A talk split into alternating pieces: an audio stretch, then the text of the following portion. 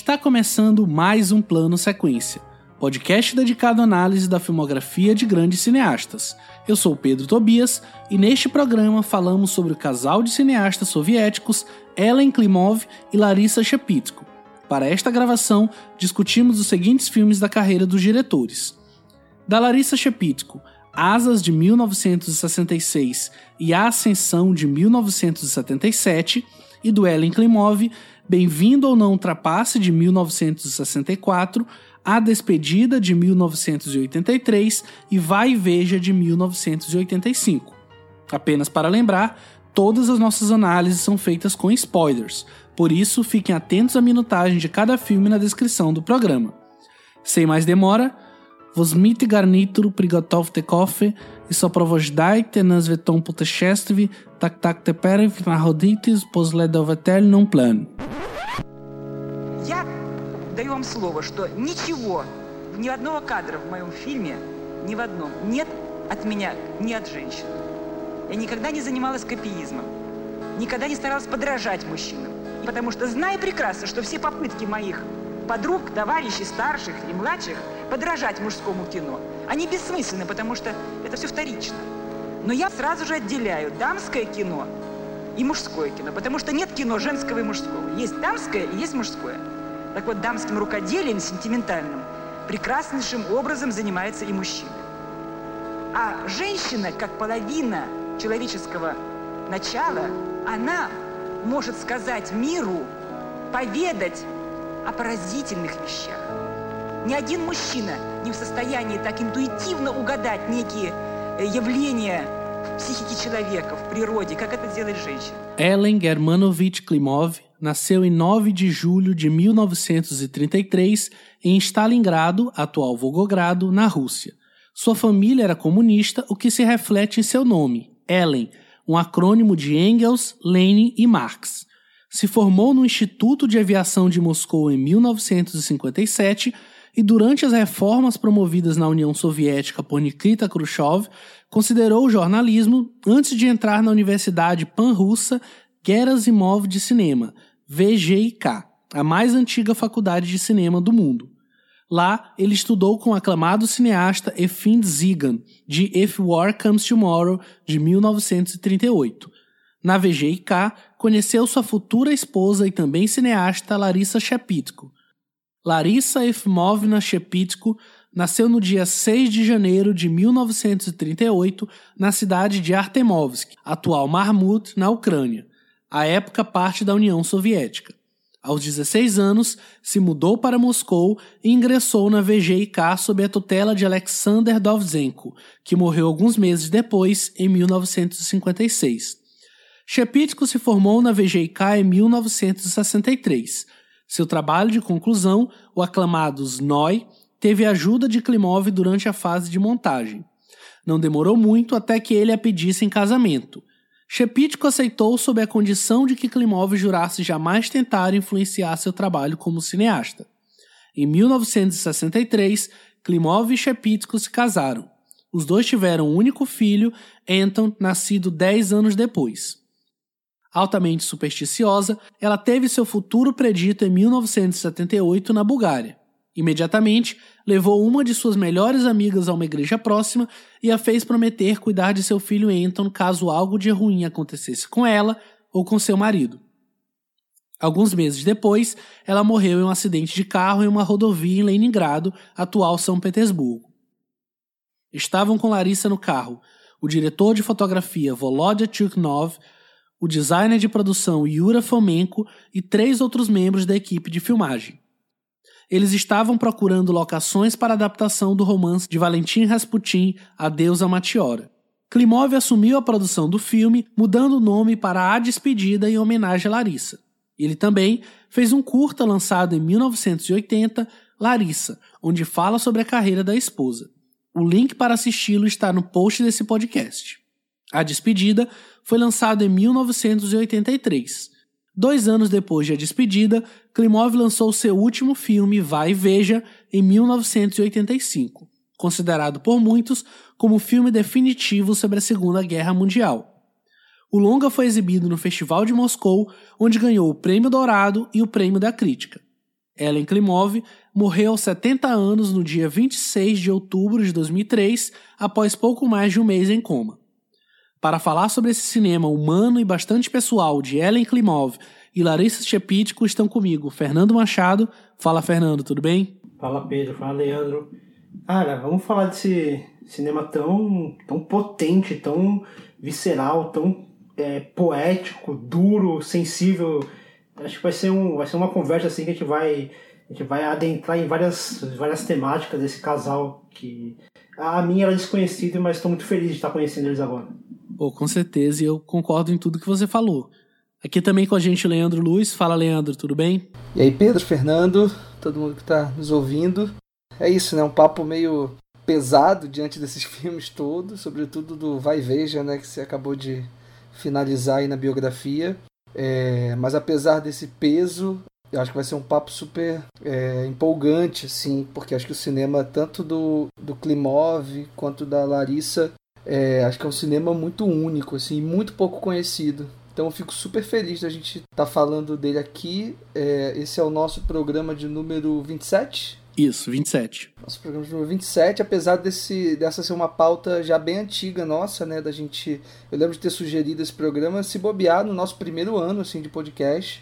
Mas a gente acabou adiando, adiando, adiando e agora estamos é, aqui. E vamos lá, vamos pro papo. É, e aí começando o papo, eu acho que o que o Fernando falou e você também comentou são coisas decisivas, assim, para o debate que a gente vai ter, que é o fato do cinema dos dois, especialmente o da Larissa, porque eu acho que quando a gente pensa é, em Klimov, a lembrança do Vai e Veja é muito forte, mesmo em quem não viu, mas é um cinema, de certa forma, que precisa ser conhecido, né? Ele tá aí, falta um pouco mais de conhecimento, inclusive já fazendo disclaimer, os títulos dos filmes que a gente vai falar aqui é, são todas traduções né, do título original em russo, porque os filmes não foram lançados oficialmente no Brasil. Alguns foram exibidos em mostras ou em festivais, mas nenhum deles foi de fato lançado aqui, que é também uma pena. Mas eu queria comentar, é, perguntar, aliás, para vocês, como que vocês acham que o cinema dos dois conversa, né? Porque a gente está fazendo um programa sobre o casal, e eu acho que é muito forte o que eu falei, inclusive, na biografia, sobre ela ter feito ele jurar que não ia interferir no cinema. Eu acho que essa interferência não existe de fato. É, e ao mesmo tempo, a própria fala dela no curta que ele faz para para Larissa depois que ela morre, né? Uma fala muito forte também sobre como ela enxerga o cinema dela e o próprio cinema feito por mulheres também, mas como que vocês enxergam a relação desses dois cinemas que são tão diferentes, e ao mesmo tempo tão próximos, até pelo fato de se passar, de, é, de estar se falando de um casal? Bom, acho que em primeiro lugar é, são dois cineastas contemporâneos né, entre si, falando sobre. É, tratando de temas muito muito específicos ali dentro da União Soviética, num determinado período, né? Ali é, entre os anos 60 até os anos 80, né? Tem aí então 20 anos de, de período, né? Óbvio, a Larissa morreu mais cedo, enfim, a gente fica imaginando o que ela poderia ter feito com mais tempo né, de carreira. E o próprio Klimov também, que apesar de não ter morrido tão cedo, é, parou de filmar né, desde 85. Ele faz o Vai Veja e depois, é, enfim, não, não, não, não lida mais com cinema. Também, enfim, depois de fazer um filme como esse, fica um pouco difícil é, de fazer qualquer coisa depois. Né? Eu comparo muito com, com Raduan Nassar, que é um escritor brasileiro, é, que escreveu Lavoura Arcaica também na década de 80, se não me engano, e depois parou também, nunca mais escreveu. É, foi se isolar numa fazenda, assim. É, esses artistas, né, que, que de repente se deparam com uma obra tão potente, tão definitiva, é, que até deve ser, imagino como devia ser a cabeça desses caras, tipo, para continuar fazendo o, o próprio ofício, né. Mas voltando à pergunta, eu acho que, além disso, né, deles compartilharem temas muito comuns, eu acho que eles tinham um posicionamento político também muito, muito forte. E eu acho que isso é uma coisa que unifica o cinema dos dois. É, apesar também de ter de, de, dos dois terem um posicionamento político é, pró União Soviética e serem muito críticos, sobretudo quando a gente está falando da Segunda Guerra Mundial, a, o estrago, né, a monstruosidade que foi a guerra e o que os alemães fizeram, É, ao mesmo tempo, eles tinham uma visão crítica também da própria pátria, né? A, a Larissa fez um filme encomendado, um filme bolchevique que foi recusado, né? Porque ela não estava ali simplesmente interessada em fazer um filme de propaganda, né? Certamente estava pensando no teor artístico também da obra dela. Então eu acho que essa, esses são os pontos mais em comum é, dentro do cinema deles, mas enfim, imagino que numa vida de casal um cineasta influencia muito o outro, né, na medida em que eles vão é, fazendo seus filmes, as suas escrevendo seus roteiros. Então, não sei até que ponto era uma, uma um diálogo muito direto, né, se eles interviam, é, mesmo que indiretamente no trabalho uns dos outros, mas certamente existia ali um compartilhamento né, de emoções, um compartilhamento de ideias e tal, de conversas que é, deve ter contribuído muito para o cinema tanto de um quanto de outro. Até porque ali no cinema soviético eles têm muitas coisas em comum é, entre eles mesmos, até, o, até entre o cinema, principalmente a Larissa e o Tarkovsky, que tem aquela, aquela, aquela coisa poética. Você está lidando com temas pesados de, de forma poética. E não só a questão política mesmo, mas um, uma questão humanitária que ela, que ela principalmente eu falo, eu falo ela porque eu acho que ela acabou, nos poucos trabalhos que a Larissa conseguiu fazer, ela tem esse, esse poder de, de falar da, da temática que é muito ela é muito cara e ela também é muito presente no cinema russo, no cinema soviético, que é a guerra. E como ele enxerga, como eles enxergam a guerra, mas não a guerra pelo, pelo, pelo olhar distante de quem acompanhou a guerra, ou até mesmo pelo olhar de quem participou diretamente na guerra. Mas muitas vezes o olhar sobre aquelas pessoas que estavam à margem da guerra, que estavam é, os aldeões, é, os, as pessoas que estão por fora, que, não estão, que não são os combatentes em si da guerra. Então, ela tem muito esse olhar, até porque ela foi uma vítima é, indireta da guerra na questão do abandono do pai dela, que ela foi abandonada muito nova e ela não superou isso, e ela carrega essa mágoa, esse rancor de ter sido abandonada por um pai que foi lutar na guerra, ele era um, ele era um soldado, e ela tem essa, esse lado de mostrar os efeitos da guerra, mas não só os efeitos no país, mas os efeitos, o efeito da guerra nas pessoas que ali estão, nas pessoas mais simples. A gente vê é, pessoas simples assim de, de pequenas aldeias e fazendas sofrendo o impacto daquela guerra. Acho que esse, essa conversa que eles têm eu acho que é o que mais que cria uma unidade entre esses, esses dois cinemas que estão parecidos ao mesmo tempo, cada um tem uma maneira diferente de enxergar. É, a Larissa ela fala bastante disso, que em momento algum ela tenta copiar outros cineastas, né, ou o próprio marido dela. Ela tem um cinema dela, mas mesmo assim a gente, a gente, consegue enxergar uma conversa, talvez muito do que o Leandro falou. O de serem um casal e, obviamente, apesar de não haver a interferência no trabalho um do outro, eles com certeza conversam, é, estudaram juntos e viam filmes juntos e, tem, e eles tinham os mesmos é, os conterrâneos ali e contemporâneos também de cinema que, que, acabaram se tornando grande nome, grandes nomes e, há também a, o compartilhamento literário dali da União Soviética. Então é um cinema muito rico e, e conversam entre si em diversos, em diversos momentos até visualmente é, você consegue enxergar algumas semelhanças na forma como eles filmam. É, e muito por isso acho que a gente escolheu também falar dos dois juntos, né? A gente pegou dois filmes do Klimov, dois filmes da Larissa e um filme que de certa forma pertence aos dois, né? Que é o A Despedida, que a Larissa é, inicia, né? O, o roteiro, inicia os processos de busca de locação e morre nesse processo. E aí o Klimov termina, é, quer dizer, começa e termina o filme é. também, de certo modo, né? Eu acho que nem teria como, Leandro, com falar de um sem falar do outro. Não que o trabalho de um dependa do outro, mas acho que a carreira de um diretamente está atrelado ao, do outro também. Sim, certamente. E é um pouco do que a gente estava falando aqui mais cedo entre a gente, né? Eles não participavam, né, diretamente da obra um dos outros, né?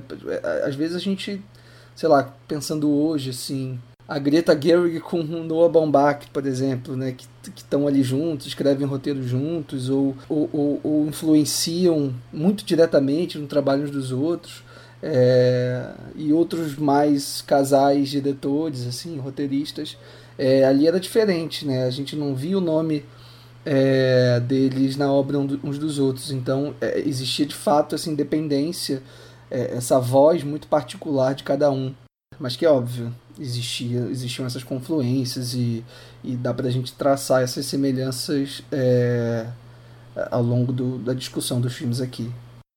Eu acho que são é, cinemas que são complementares por dois motivos. Assim. Primeiro, pelo fato deles serem contemporâneos, independente de até de se conhecerem, mas de viverem uma realidade semelhante, que é essa realidade de quem nasceu ali um pouquinho antes, né, no período entre guerras, e não viveu de fato a Segunda Guerra Mundial, mas acompanhou todo o processo de pós-guerra, e quando a gente fala nos países ali do leste europeu, é, Ucrânia, a própria Rússia, a gente fala de países que sofreram muito no pós-guerra, porque foram países que foram devastados pela, pela Alemanha nazista, devastados novamente durante o processo de desocupação e que após a guerra ficaram meio que num limbo, né? A, a Rússia, antes de se tornar de fato a União Soviética, acabou é, englobando ali aqueles territórios, mas de fato nunca houve uma unidade ali, tanto que o próprio a própria União Soviética ela acaba ruindo um pouco desses espaços.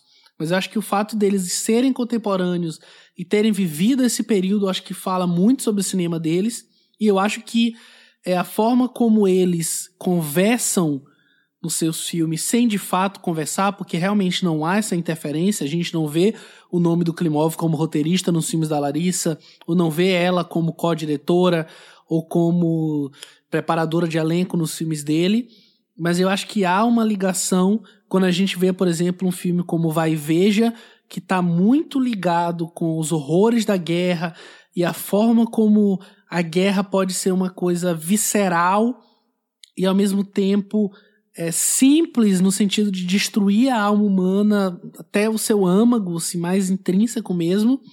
E a gente vê filmes como A Ascensão, onde a Larissa, mesmo na guerra, ela está trabalhando uma questão moral, uma questão ética, como aqueles homens se comportam diante daquela situação de delatarem ou não é, quem são os líderes, quem é o chefe, que eles estavam fazendo ali naquela aldeia. Eu acho que são cinemas que acabam se complementando é, se complementando justamente nisso.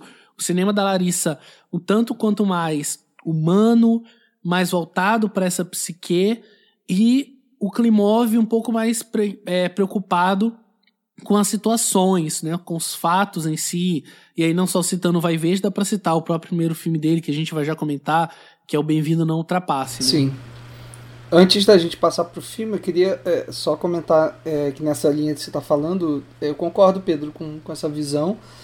Assim, acho que os dois são muito humanistas, de modo geral, no, no, nos seus respectivos cinemas, mas eu também é, enxergo essa, esse olhar é, da Larissa mais voltado para os costumes, para o cotidiano mesmo do, é, do povo soviético. Acho que isso tem muito é, nos filmes dela e tem muito também do que o, o Klimov vai acabar fazendo é, numa despedida, né, que ela, enfim, idealizou.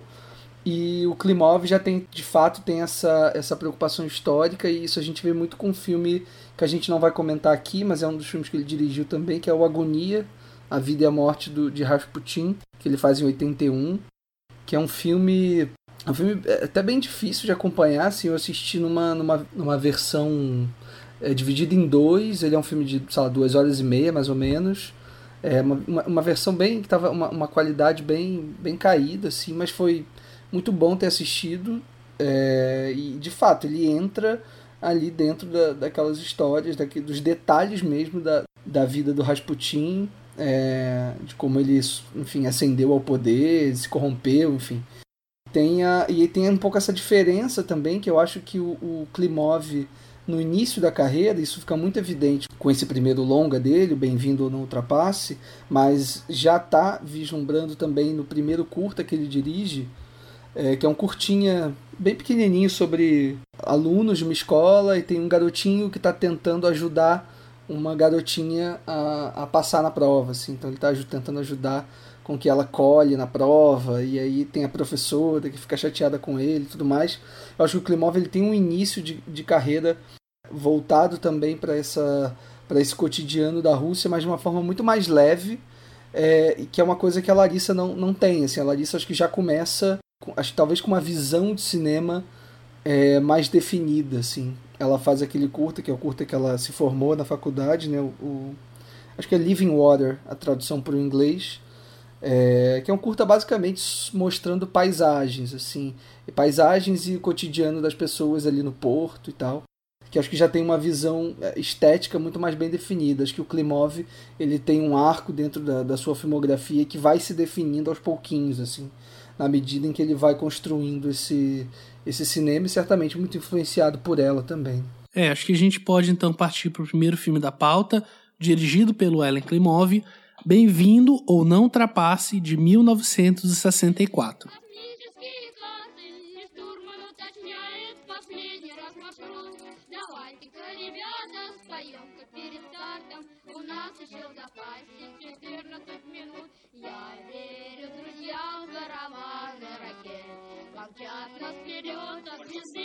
Dinin é o administrador de uma colônia de férias soviética ele acredita que a disciplina deve preceder qualquer outra coisa e, portanto, costuma seguir estritamente as instruções e regulamentos.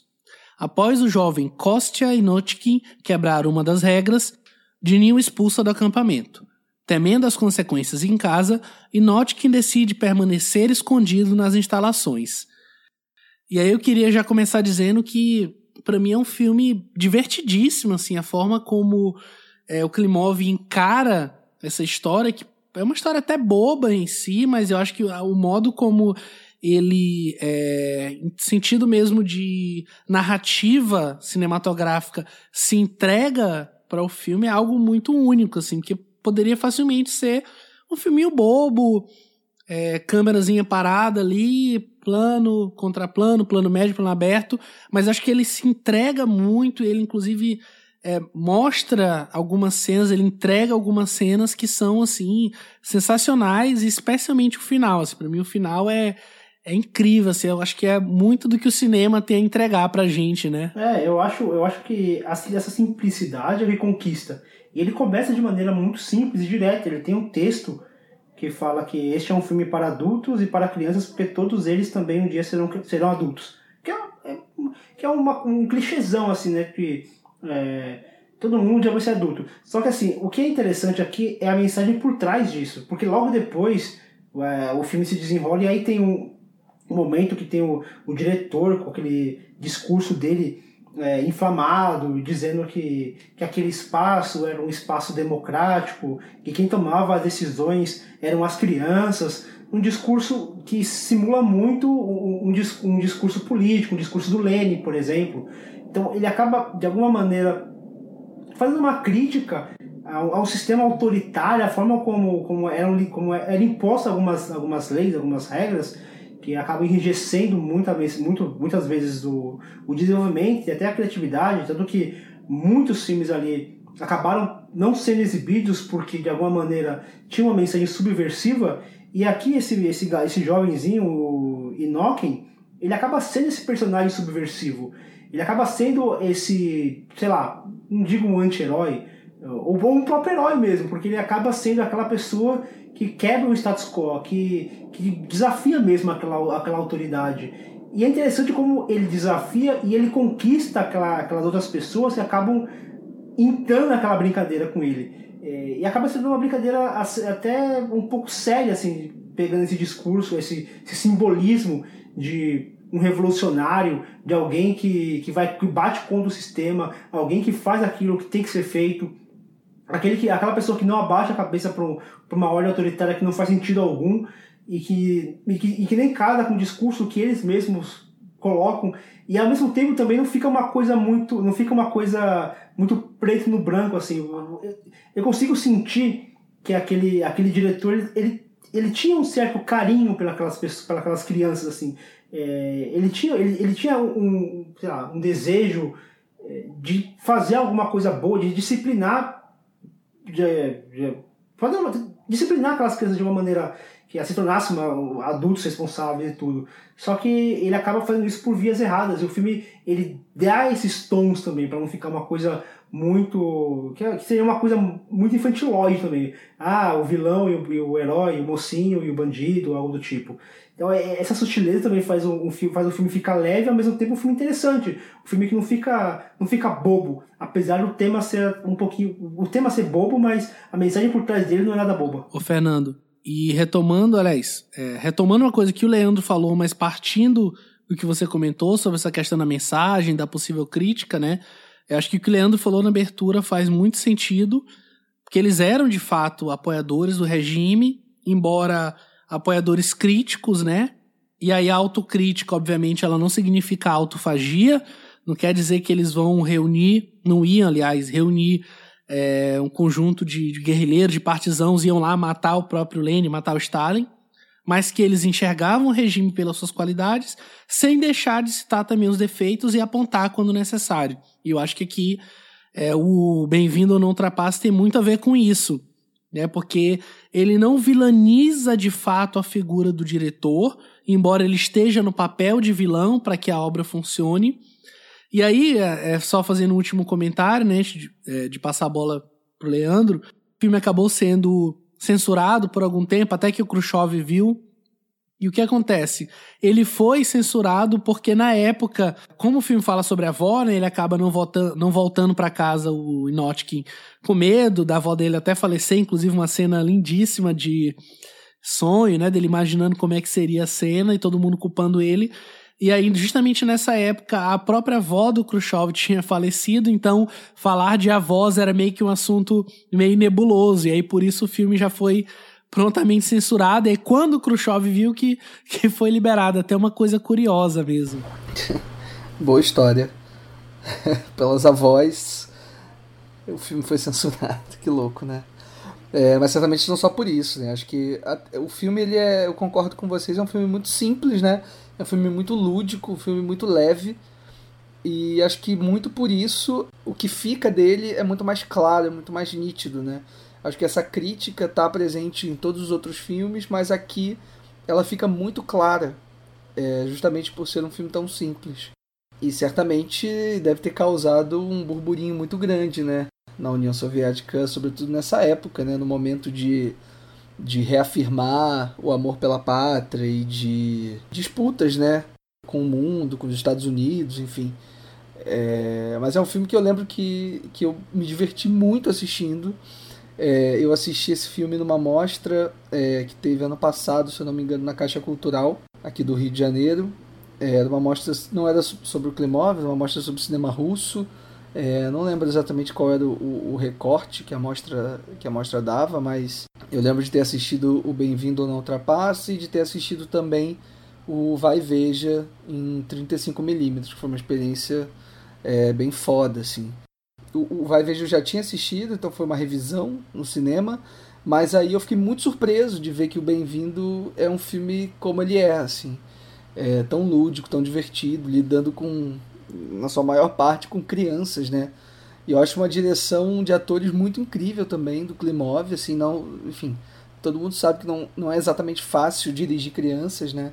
Sobretudo aquela multidão de crianças. O Pedro comentou no final é, do filme que é aquelas crianças todas correndo é, em direção ao lago e tem aquela cena super lúdica é, de alguns personagens voando, assim.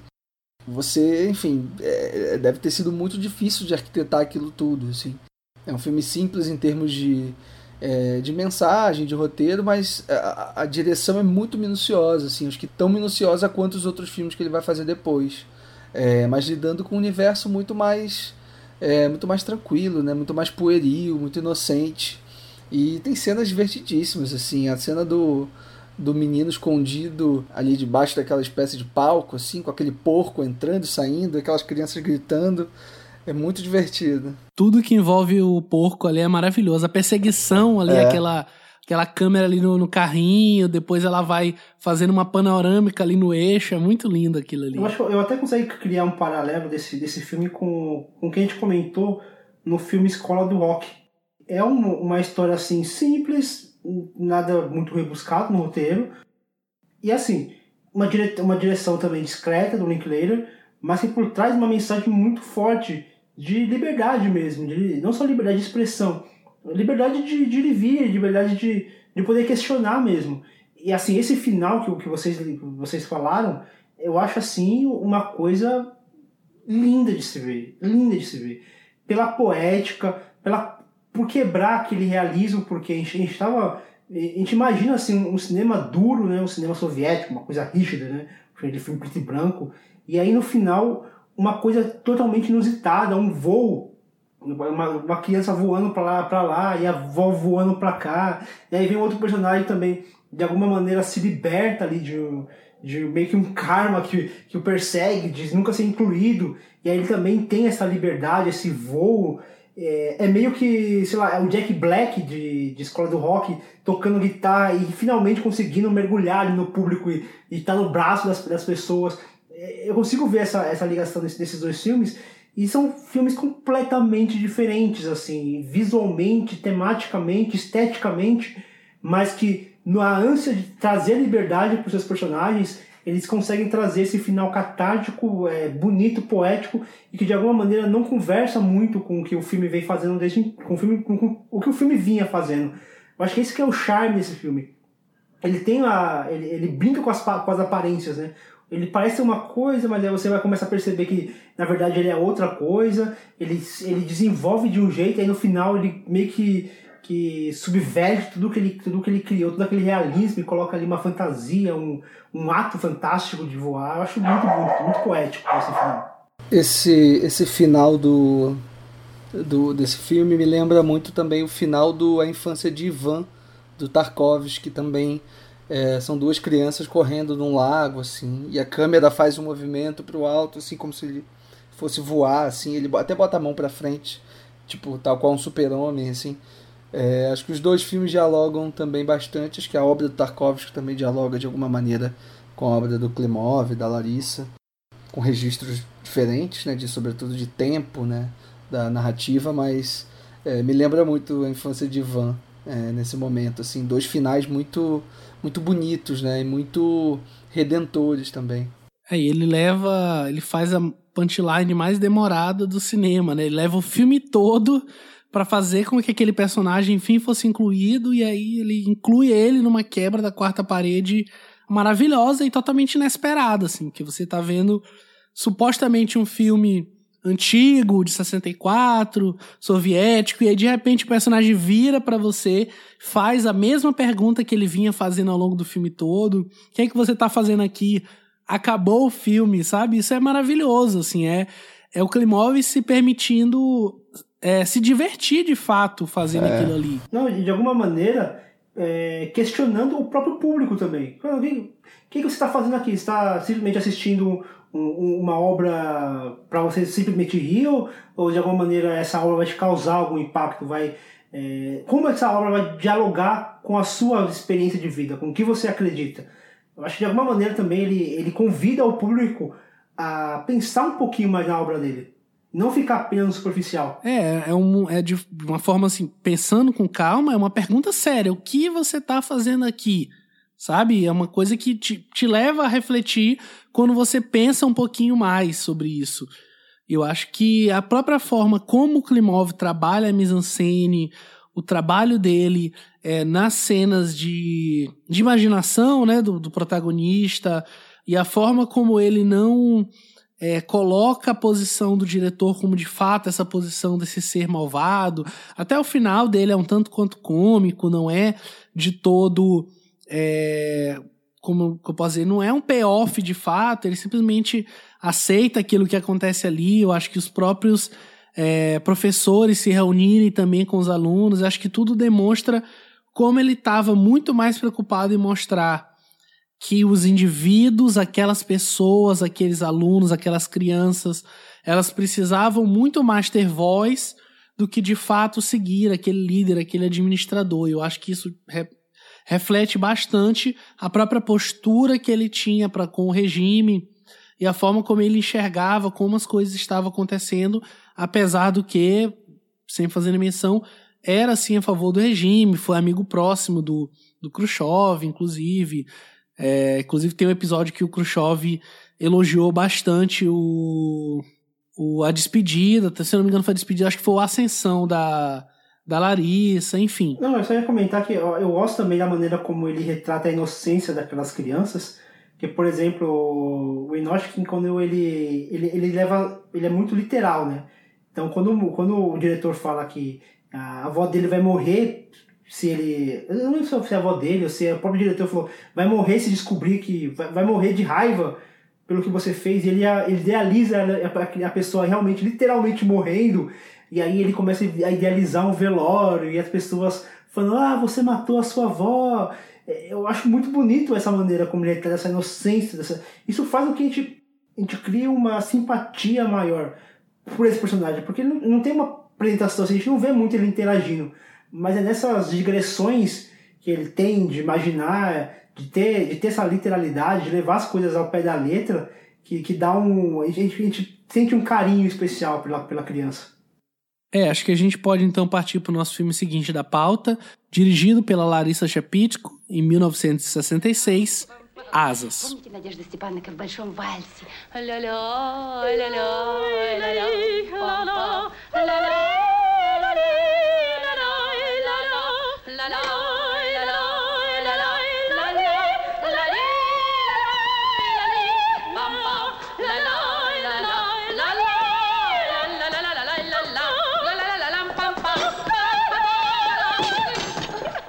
Nadezhda Petrovna, outrora uma famosa aviadora stalinista, vive no interior onde gerencia uma escola primária. Por conta dos fortes ideais do serviço militar e dos problemas de relacionamento com sua filha adotiva, Petrovna enfrenta dificuldades para se adaptar.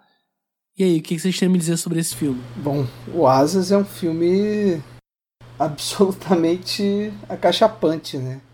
Eu assisti nessa mesma época assim, que eu estava assistindo tudo deles, acho que faz uns 3 ou 4 anos. E é um filme que me surpreendeu muito, assim. É, eu não esperava a porrada do terceiro ato do Asas, assim. É um filme que se constrói muito aos poucos, né? A gente vai conhecendo, é, sobretudo, a protagonista. Né? Acho que é um filme que deve muito a essa protagonista, a Nádia. Estou é, falando pelo apelido, já sou íntimo dela. E, e, a gente vai acompanhando um pouco o cotidiano dela, né, dentro dessa. gerenciando essa escola. O filme começa com ela recebendo, recebendo uma espécie de, de prêmio, né, de, de. ali do. enfim, não sei se é da sociedade ali, da cidade onde ela mora. E, e a gente já é apresentado também as crianças, né, enfim, adolescentes que ela, que ela, que ela cuida ali nessa escola. E a gente já é apresentado a esse primeiro conflito, né, que é um desses adolescentes é, super revoltados ali, numa, numa atitude ali, numa brincadeira com uma outra menina, dá um tapa na cara dela, né? E aí, obviamente, a Nádia fica é, puta e meio que expulsa ele da escola. É, e o filme, esse começo do filme gira em torno disso, né? Dela é, se sentindo um pouco culpada, né? De, de, de ter expulsado o, o, garoto, por mais que tivesse ali seguindo as regras e, e seguindo o que ela de fato devia fazer. Mas aí aos pouquinhos ela vai conhecendo um pouco a história desse garoto, vai, conversa com a avó dele, descobre que ele vem de uma família super problemática, que o irmão tá preso. E, e é isso, né? Ela tá lidando com, com adolescente sem muitas perspectivas né, na vida, assim. E é isso, aí ela tenta conciliar um pouco isso com a própria história dela, né? A história dela com a, com a filha. Aparentemente, isso, isso que é legal do filme também, né? Ele não ele não vai por caminhos muito fáceis, né? Ele não, ele não entrega tudo de primeira mão. Então a gente vai descobrindo aos poucos que a filha saiu de casa para casar com um cara, e aí ela tá um pouco em conflito com isso e com o próprio passado dela, que é muito nebuloso no filme inteiro, e que a gente vai descobrindo é, mais para metade, para o final, é, o, o que de fato incomoda ela, né? É, eu acho que além disso, essa relação dela com, com a filha e tudo, eu acho que eu, eu consigo ver esse filme uma história sobre a abandono e rejeição. A maneira como, como ela, de alguma maneira, não se enquadra fora de, de, um, de uma aeronave, de um avião, é, mesmo ali ela, ela tendo o reconhecimento, a gente percebe que ela é respeitada no, no meio acadêmico, mas a forma como ela lida com esse, com esse aluno que peita ela e, e fala coisas duras, tipo, a cena que, ela, que ele chega pra ele e fala, é, eu te desprezo, é, é muito dura e ela engole seco aquilo. Porque ela sente que não é, não é só aquele garoto que tá falando aqui, de repente a sociedade despreza, a filha dela despreza, o vizinho que, que ela tenta se aproximar e ele meio que rejeita, meio que tipo, dá, um, dá um fora nela, a despreza. Então ela tem esse, essa sensação de que fora do ambiente comum a ela, que é aquele ambiente de voo, ela tá, uma, ela tá aprisionada numa, numa história que é, que é despreza. Tanto que tem uma cena que eu acho muito, muito bonita, assim, que ela, ela sai de um.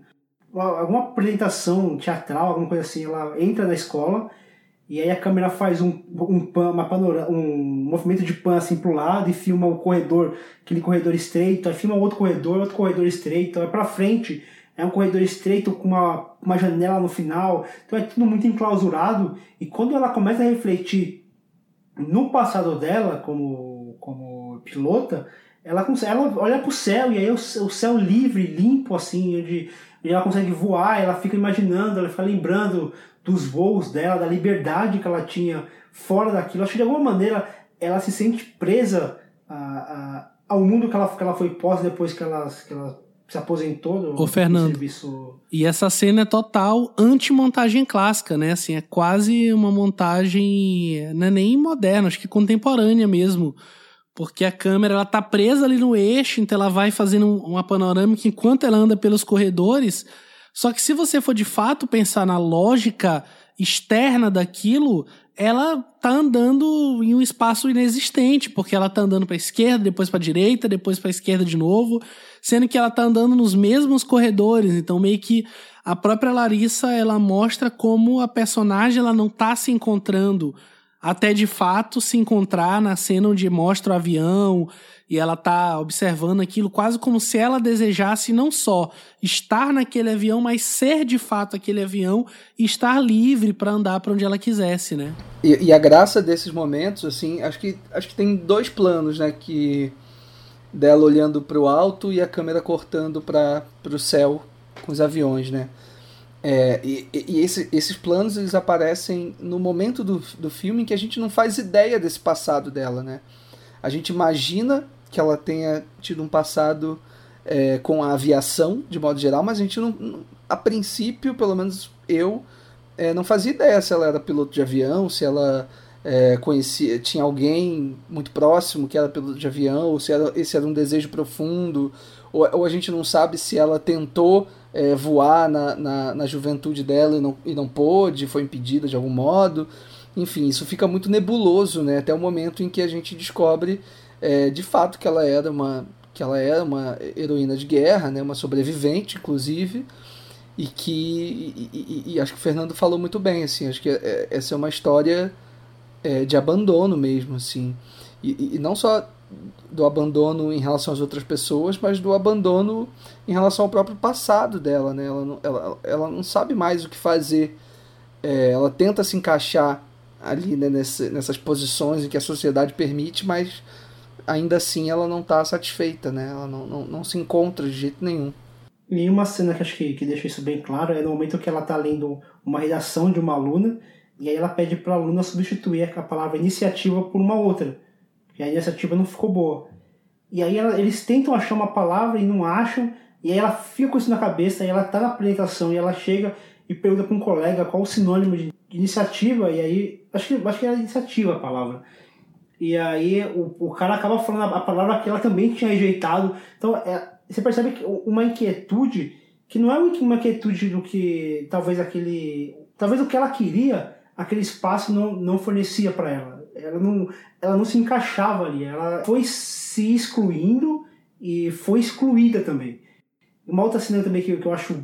Assim, aí mostra também a sutileza da, da, da Larissa na forma como ela, como ela dirige e na forma como ela, ela é, dirige os atores também. Que é quando a, a, a Nádia tá conversando com aquele colega dela, que, que até parece que, que rola ali um, uma feira entre ela, entre os dois, e aí ele sai da, do quarto, do, da sala dela, e ela olha com um olhar apaixonado assim, ela fala bem baixinho o nome dele, e aí ele volta e fala, você me chamou? E aí ela olha, tipo, Não, não chamei. E ele, ele vai embora. E essa cena, ela se repete, só que com a filha dela. Ele tá, ela tá lá sentada no sofá, a filha dela vai embora, e ela chama o nome da filha dela bem baixinho, e ela espera que ela volte e ela não volta. Ela sente que ali ela foi abandonada. Ela sente o peso da, do abandono, da rejeição, dentro da própria, da, da própria próprio lar dela, né? Porque ali é, seria a filha dela, a família dela. Eu acho que essas, esses detalhezinhos que dá peso para essa esse sentimento de dor e de angústia e de inadequação que a personagem tem. Tanto que eu, o final que ela, ela pega aquele, aquele avião e aí. Primeiro eu acho muito lindo aquelas pessoas carregando, empurrando o avião. Eu acho a cena muito, muito bonita, muito potente. E no final que ela pega e sai e ela consegue alçar voo, ali é, é só coração, é só alegria, fogos, festa.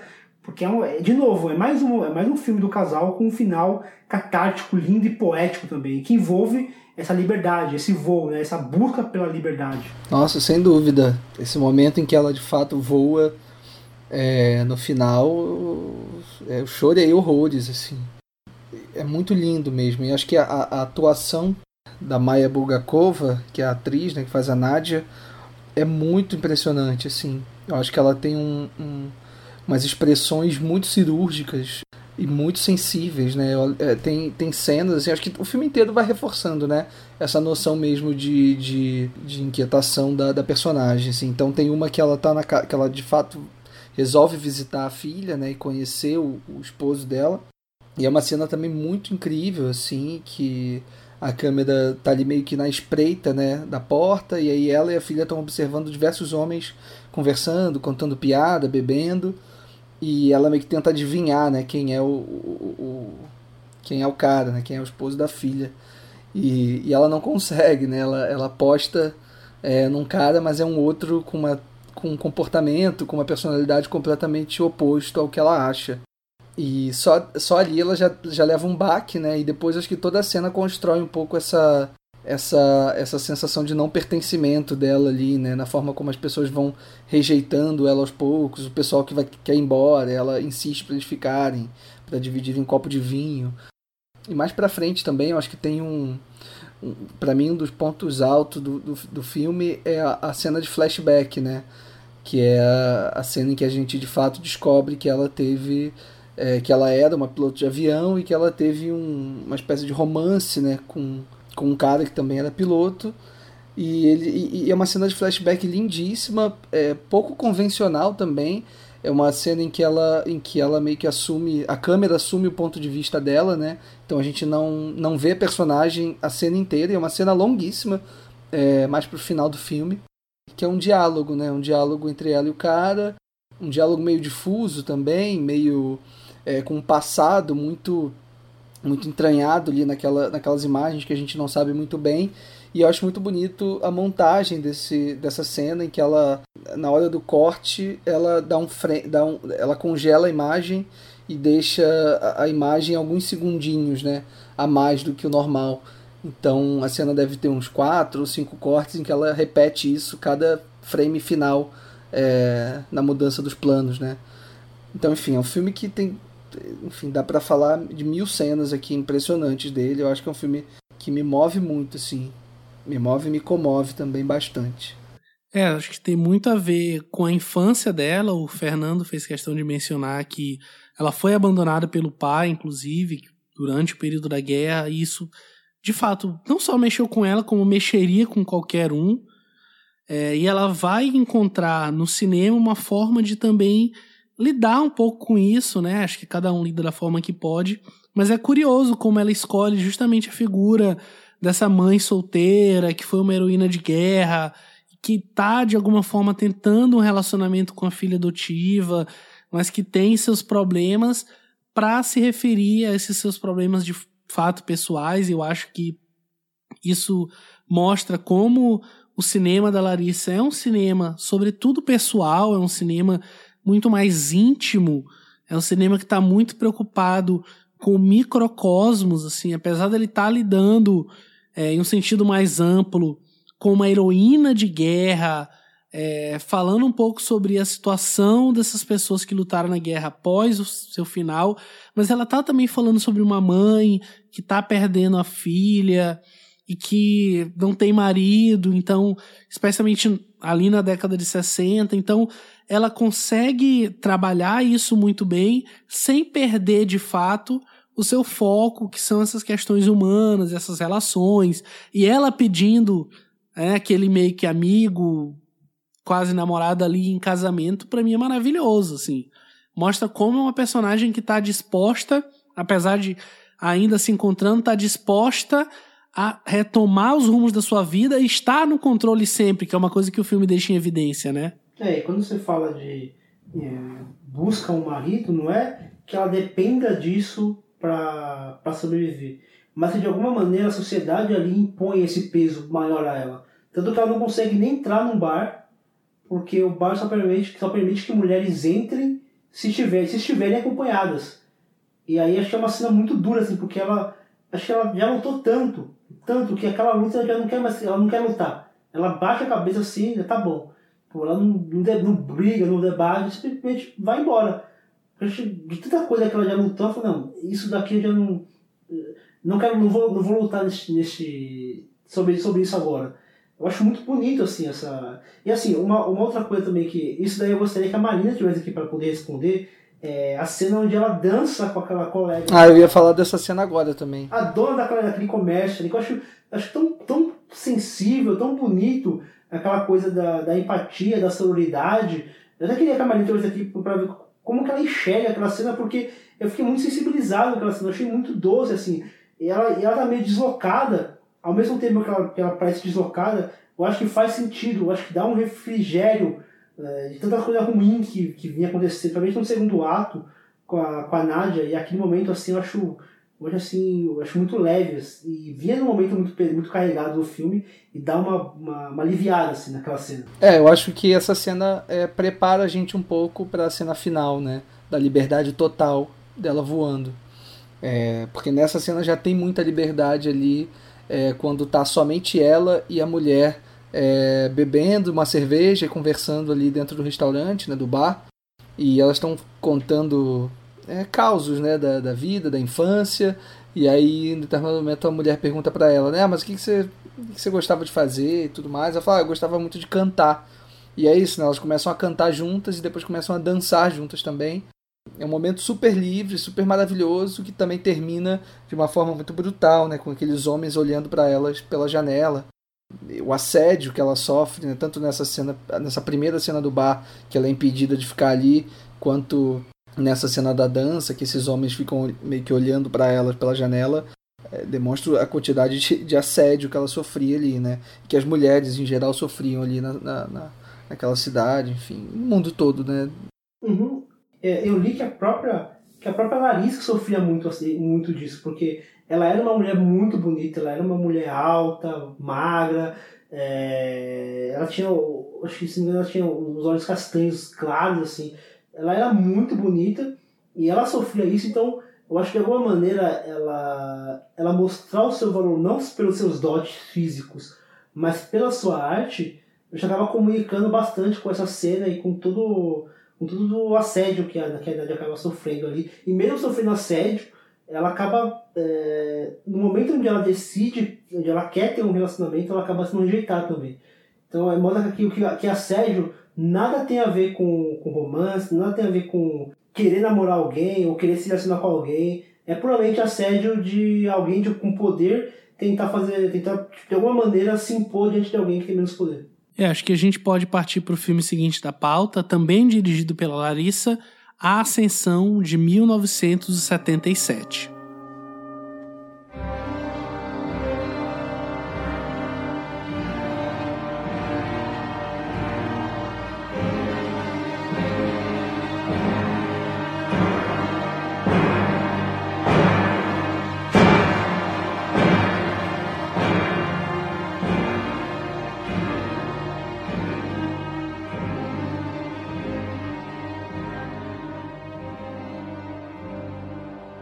O filme descreve a viagem de dois guerrilheiros soviéticos durante a Segunda Guerra Mundial.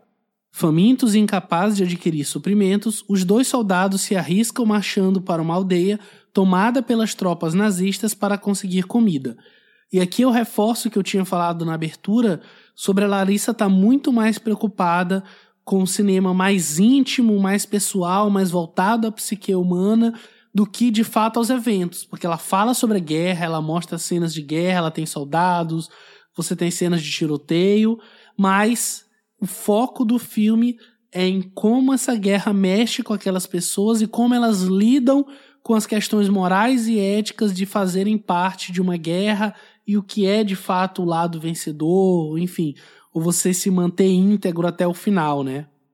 É, se a gente falou de Tarkovsky é, no início do programa, acho que agora acho que é um momento de maior referência ao cinema do Tarkovsky, em, tudo, assim, até, eu acho que até na, na maneira como ela decupa as cenas, é, como ela prolonga, como ela tem...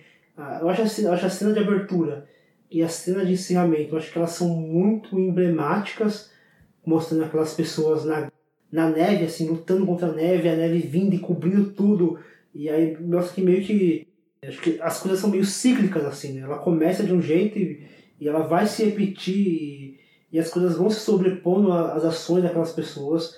E como ele mostra essa guerra de um, de um, de um ângulo assim, como você falou, Pedro, mais pessoal, assim. São, são aquelas duas pessoas, depois inclui, acabam incluindo outras.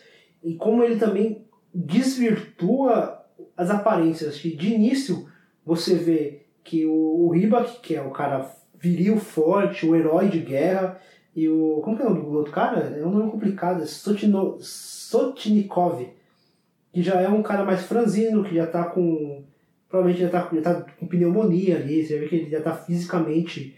É, já, já bem, já bem é, prejudicado a saúde dele. E que no final, no final, na verdade, o filme começa a desenvolver e começa a mudar essa figura. Então o, o já, já se torna meio que o, que o traidor, o Judas, né, que é uma referência bíblica, e o Sotnikov já se torna meio que o herói, o Jesus, né, a pessoa que se sacrifica em prol de outros. Isso deixa muito. Isso eu acho interessante você trazer esse, esse lado que. Acho que na guerra não tem muito assim, ah, esse daqui é pronto, é o herói, estátua para ele. É, é muito dinâmico hora é o herói, hora é, é, é traidor, hora é vilão, hora é vítima. É muito, é muito dinâmico uh, o que acontece dentro de uma guerra. E ela traz isso muito bem no filme. Mostra que na, nem tudo precisa ser ah, o bonzinho ou o herói. A gente tem muita coisa ali no, envolvido dentro de uma, de uma guerra. Conflitos éticos, morais, religiosos. Tô tudo bagunçado ali no meio de um, de um, de um conflito como foi ali o conflito da Segunda Guerra Mundial. É, eu acho que ela, é, no Ascensão, a Larissa a todo momento coloca os personagens dela em xeque, né? É, você tem logo no início, é, quando os dois protagonistas né, saem para buscar comida, buscar água tudo, eles encontram uma, um, os nazistas né, andando por ali, e aí um consegue escapar e o outro fica meio que à deriva, né? Ali naquela neve e fica muito exposto ali, trocando tiros com a galera. E esse outro, ele, ele meio que já é, faz que, que vai embora, né? Vai abandonar ele ali, mas ele para, pensa, reflete e resolve voltar, né? É, em vários outros momentos do filme, acho que isso, isso é posto também para os personagens e até para os personagens coadjuvantes também, né? Tem aquele cara lá na cabana que meio que trabalha para os nazistas de certa forma, né? Ele acaba dedurando algumas pessoas dando algumas informações. É, mas também você vê que o cara não tinha outra opção, né? Que enfim, ou era fazer isso ou era morrer, né? Tomar um tiro na cabeça, enfim. É um filme muito difícil, assim, né? Um filme muito duro. É um filme muito gelado também. Aquela neve, ela. Esse, essa, branqui, essa branquidão toda, né? Que, que vocês falaram aí, que permeia o filme todo. Acho que dá para sentir isso a todo momento, assim. É, aquele vento cortante, como isso é, é, é avassalador, né? Para aquelas pessoas que estão ali. E eu acho que o filme ele, ele vai num crescendo até aquele final absolutamente devastador, né? E, e, eu acho engraçado, assim, que é um final, enfim, só para contextualizar, né? Eles chegam, é, eles acabam sendo capturados, né, pelos nazistas e sofrem algumas torturas, eles são interrogados e aí no final eles acabam sendo condenados à forca, né? E eu acho tão bonito aquele diálogo é, deles na, naquela, naquela cabana, assim, antes, né, no dia anterior ao enforcamento, é, todas as coisas que eles compartilham, tudo que eles falam uns para os outros, né? Como cada um ali meio que vai pedindo o seu perdão e concede o seu perdão também um para o outro. É, acho que é um filme muito bonito, assim, e, e, e, a, e a culpa, né? A culpa do, dele no final de ter é, se salvado, né? Quer dizer, ele acabou sendo o único que, que se salvou, entre aspas, né? Porque como é que você se salva de uma coisa dessas, né? É, ficar perturbado pro resto da vida, né? Então acho que aquele plano final também evoca muito isso, assim, dessa dessa culpa que é impossível de lidar e é uma e é uma culpa também que não tem a ver com ela não está fazendo um julgamento de moral ali, ela não está condenando esse cara assim. É simplesmente uma culpa que você não tem como evitar, assim. O que, o que você faria, né, no lugar dele, assim. É isso, é um filme, é um filme bem bizarro, né, nesse sentido. É um filme de guerra, mas que ao mesmo tempo, como o Pedro falou, né, não é, é um filme sobre essas pessoas, né, não necessariamente sobre a guerra. É, eu acho que ela está muito preocupada em estabelecer a forma como a gente consegue encarar o mesmo evento, sendo pessoas diferentes, convivências diferentes. Né? Aqui vale mencionar que o filme é baseado no livro Sotnikov, do Vasily Bikov, né, que foi lançado alguns anos antes, em 70.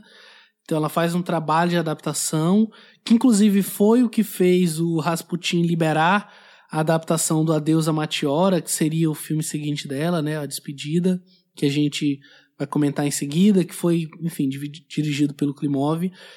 É, mas mostra um trabalho é, já maduro dela. Eu acho que o próprio Asas é um trabalho muito maduro, né, para um primeiro longa. É um trabalho que reflete como ela enxerga o cinema. Eu acho que a Ascensão é isso elevado ao extremo, assim, a forma como ela está lidando com o elenco ali no gelo e no frio, e ela tá ciente de como ela tem que levar aquela história, para onde ela tem que levar aquela história. Eu acho que tudo tá muito claro ali pra gente, sabe? A crítica, como a crítica é construída, quem são aqueles personagens, por que que ela escolhe aqueles planos. Eu acho que tudo pra gente é muito claro não tem grandes plot twists, não tem grandes momentos é, onde ela usa muito truque, ou enfim. Mas eu acho que isso tudo serve para mostrar a força daquela narrativa. Porque no fim das contas é a gente se questionando o que que a gente faria. Ah, mas e a guerra? Ah, mas. Sabe, foda-se a moral, estamos na guerra. Então a gente fica sempre meio balançado em saber que postura tomar. Eu acho que é nesse lugar de desconforto e de bizarrice, de fato, como você citou, Leandro, que ela quer colocar a gente aqui nesse filme. E é isso, né? O que ela está condenando na real é justamente a guerra, né? O quão desumano e aterrorizante é, é você levar pessoas a, a chegar numa situação é, de absoluto desespero, né? E é isso, no absoluto desespero você faz qualquer coisa para sobreviver. Qualquer coisa mesmo, assim. Então acho que acho que é esse o, o, sentimento que ela que ela quer trazer, assim. Eu acho que os planos que ela escolhe usar, assim, a, sobretudo a duração dos planos, assim, é, a forma como ela filma é, os closes, né? E geralmente closes muito frontais, com personagens olhando direto para a câmera. É, isso Klimov vai repetir também muito no tanto no, no A Despedida quanto no Vai Veja eu acho que ela. Que é, que é aí que, que, que tá o diferencial do filme também, assim. O quanto ela evoca esses sentimentos através é, dessa escolha de planos e dessa duração também estendida. Que, aliás, é a, a mesma pessoa que monta esse filme é, também monta o A Despedida e monta o, o Vai Veja. Então, acho que tem muito é, nessa identidade criada pela montagem também. Eu acho que a fotografia ela tem um papel muito importante até mesmo na, na, na hora de, de mudar o, o foco do filme.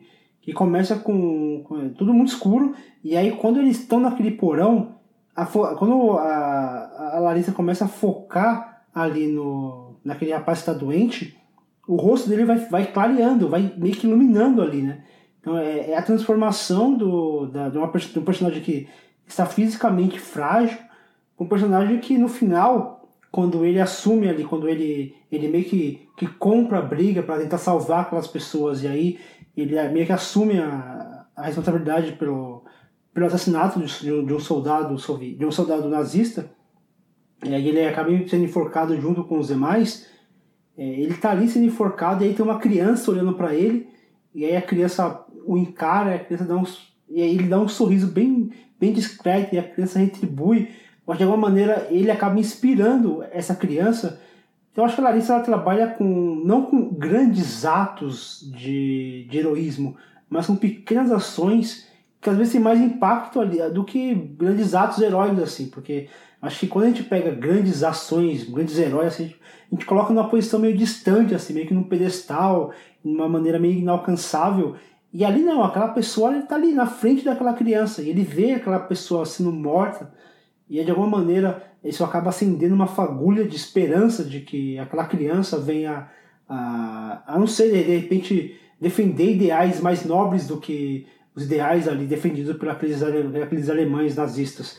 Eu acho que esse filme acaba tendo esse, esse esse gostinho meio agridoce no final, diante dessa cena que eu acho muito bonita também. Ela é bem. Ela é discreta assim, mas ela tem um. Pra mim ela tem um poder muito grande.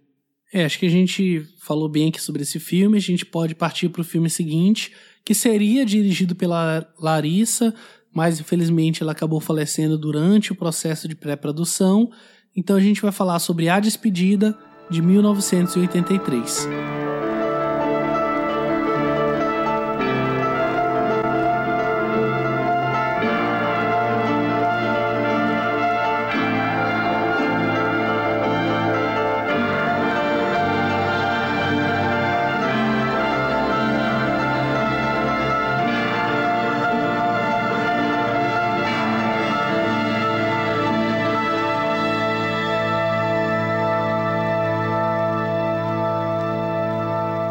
População de uma pequena ilha no interior da União Soviética vê os últimos dias de seus lares quando uma represa é construída e o local inundado.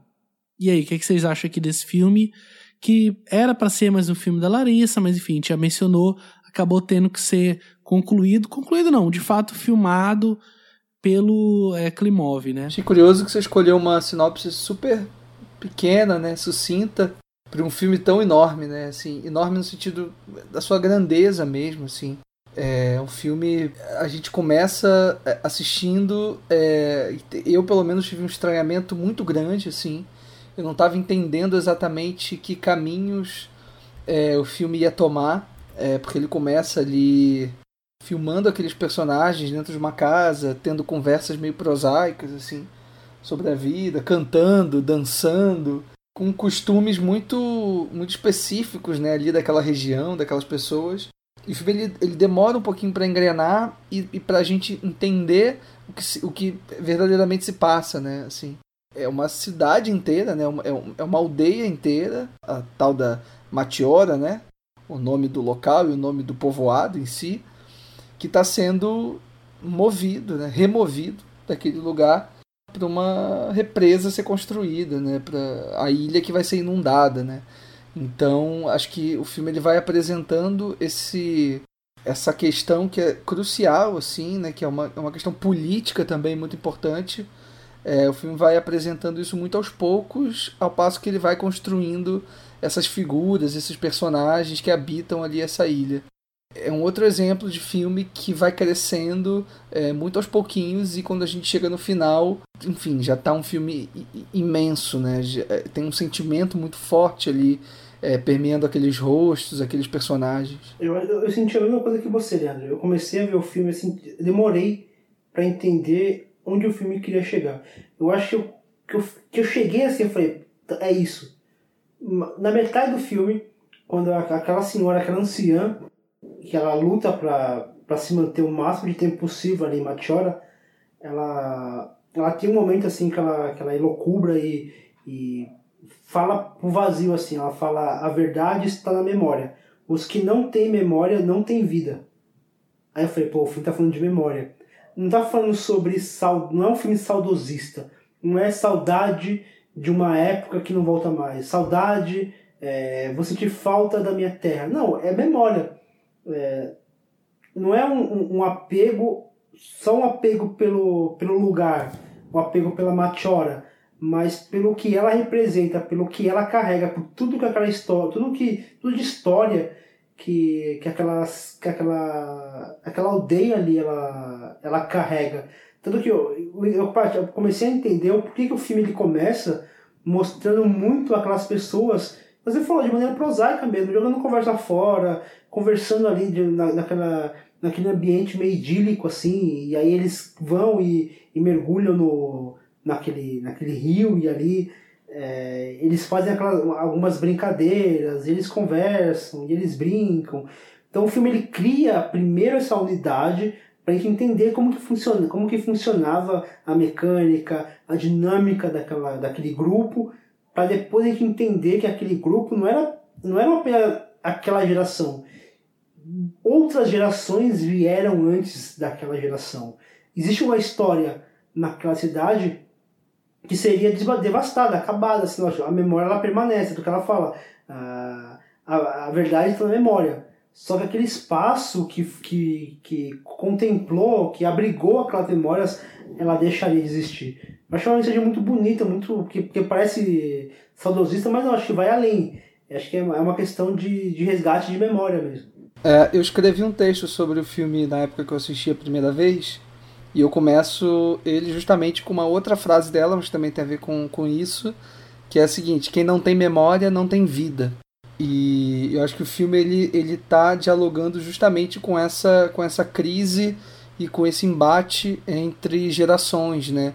Tem um momento do filme em que a gente vê uma televisão e ela está transmitindo astronautas soviéticos declamando seu amor pela beleza do planeta.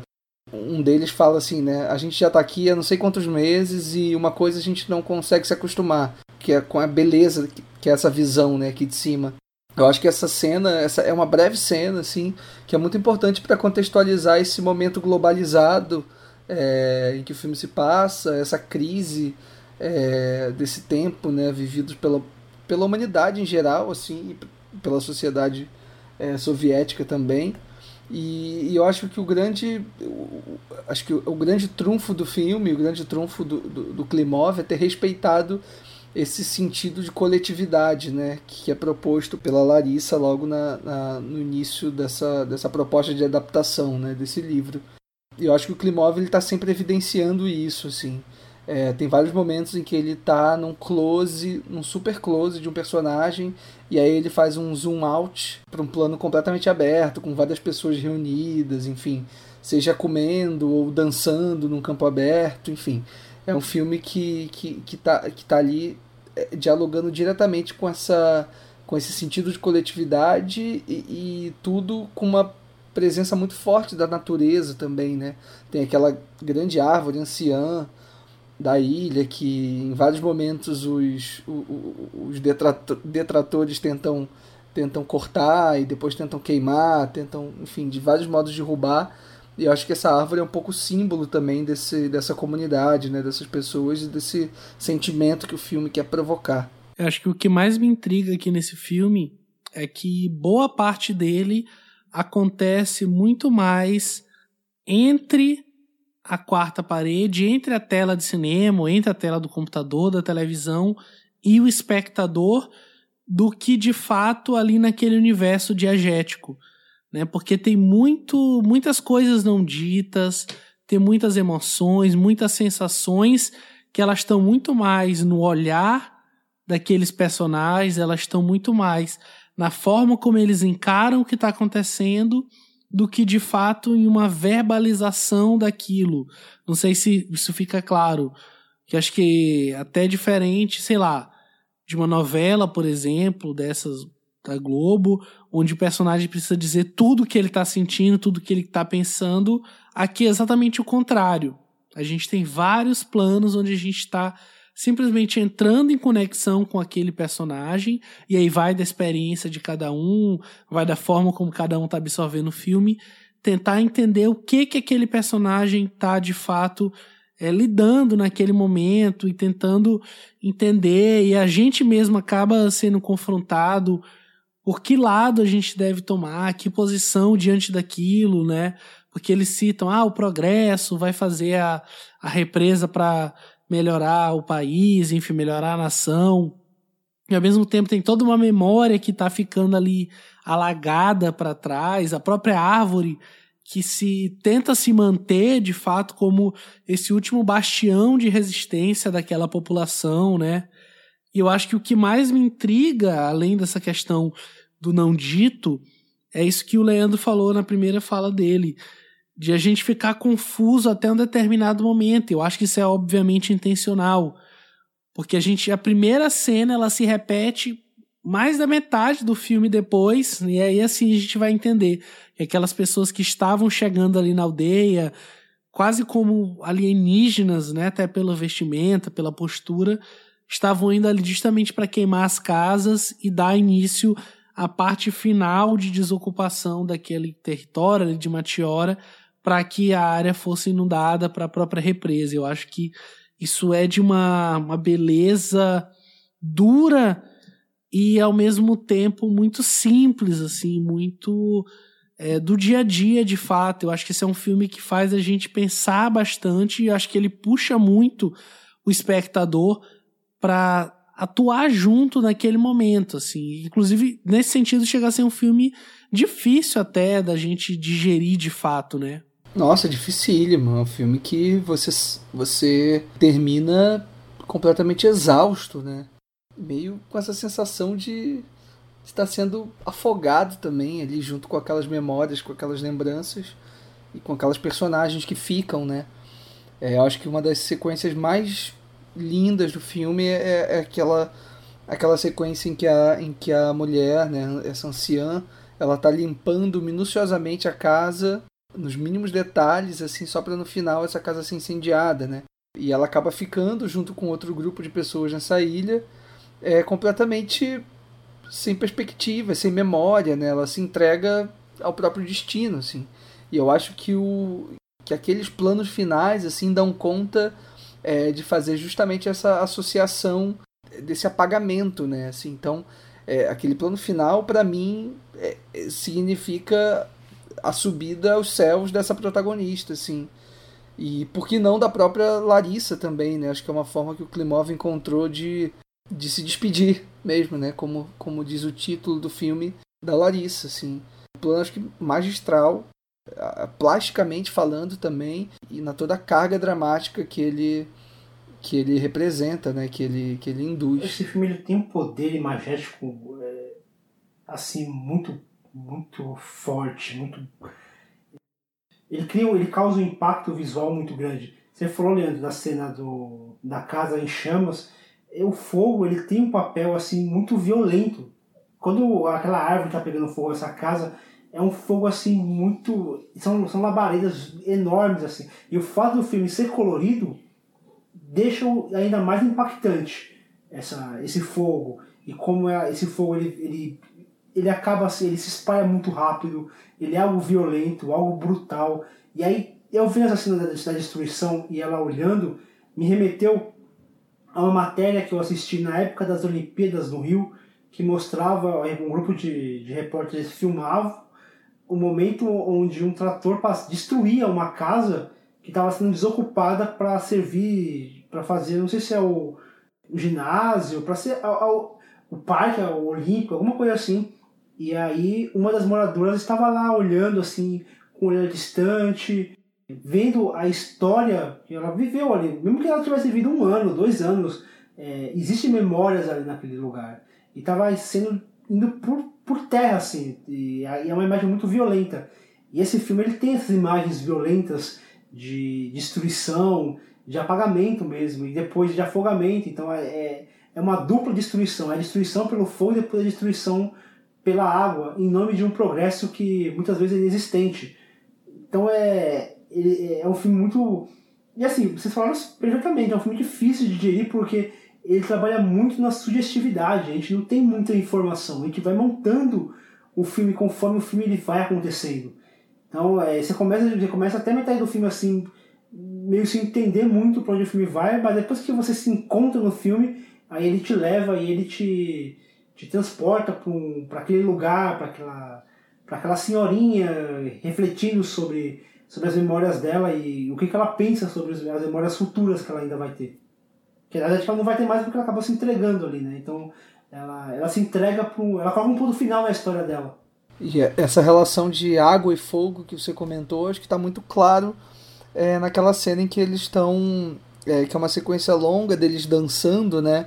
E a câmera na mão ali, no meio daquela roda, e aqueles cantos, aquelas danças, é, e aquele, aquele, aquele júbilo também de todo mundo se jogando pelado no mar, é, logo para cortar para a cena em que a casa tá pegando fogo, né? Então acho que essa relação é, desses elementos acho que tá muito é, é, muito simbólica, acho que está presente durante o filme todo, né? E no final também com aquela árvore queimando, enfim. Eu acho que é que é o grande a grande a grande sacada do filme, assim. É como é, é como você falou, Fernanda, é como essas memórias que estão entranhadas nesses lugares, ela vai sendo é, dizimada, né? E acho que isso a imagem revela, enfim, é, muito claramente, assim, é, muito objetivo, muito conciso também. Assim a gente pode partir para o nosso último filme da pauta, né? Acho que a obra-prima do Klimov, que ele vai fazer em 1985, Vai e Veja.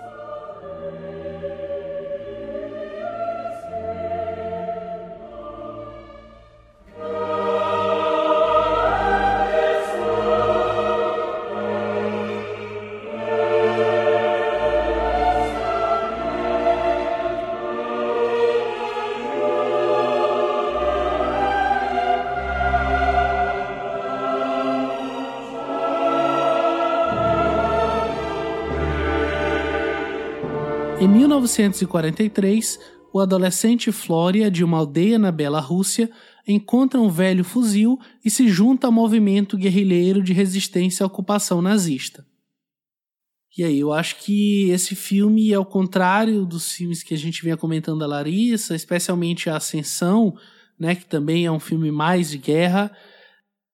Ao invés dele focar no indivíduo, nas relações, eu acho que ele abre o leque de fato, inclusive não só o leque, mas ele abre também a própria câmera, né? Muitos planos abertos, muitos planos gerais para mostrar em sua plenitude de fato os horrores da guerra, né? É, eu, eu tava falando, vamos ficar todo mundo em silêncio agora, assim, porque o que, você fala, né? Depois de assistir um filme desse, assim.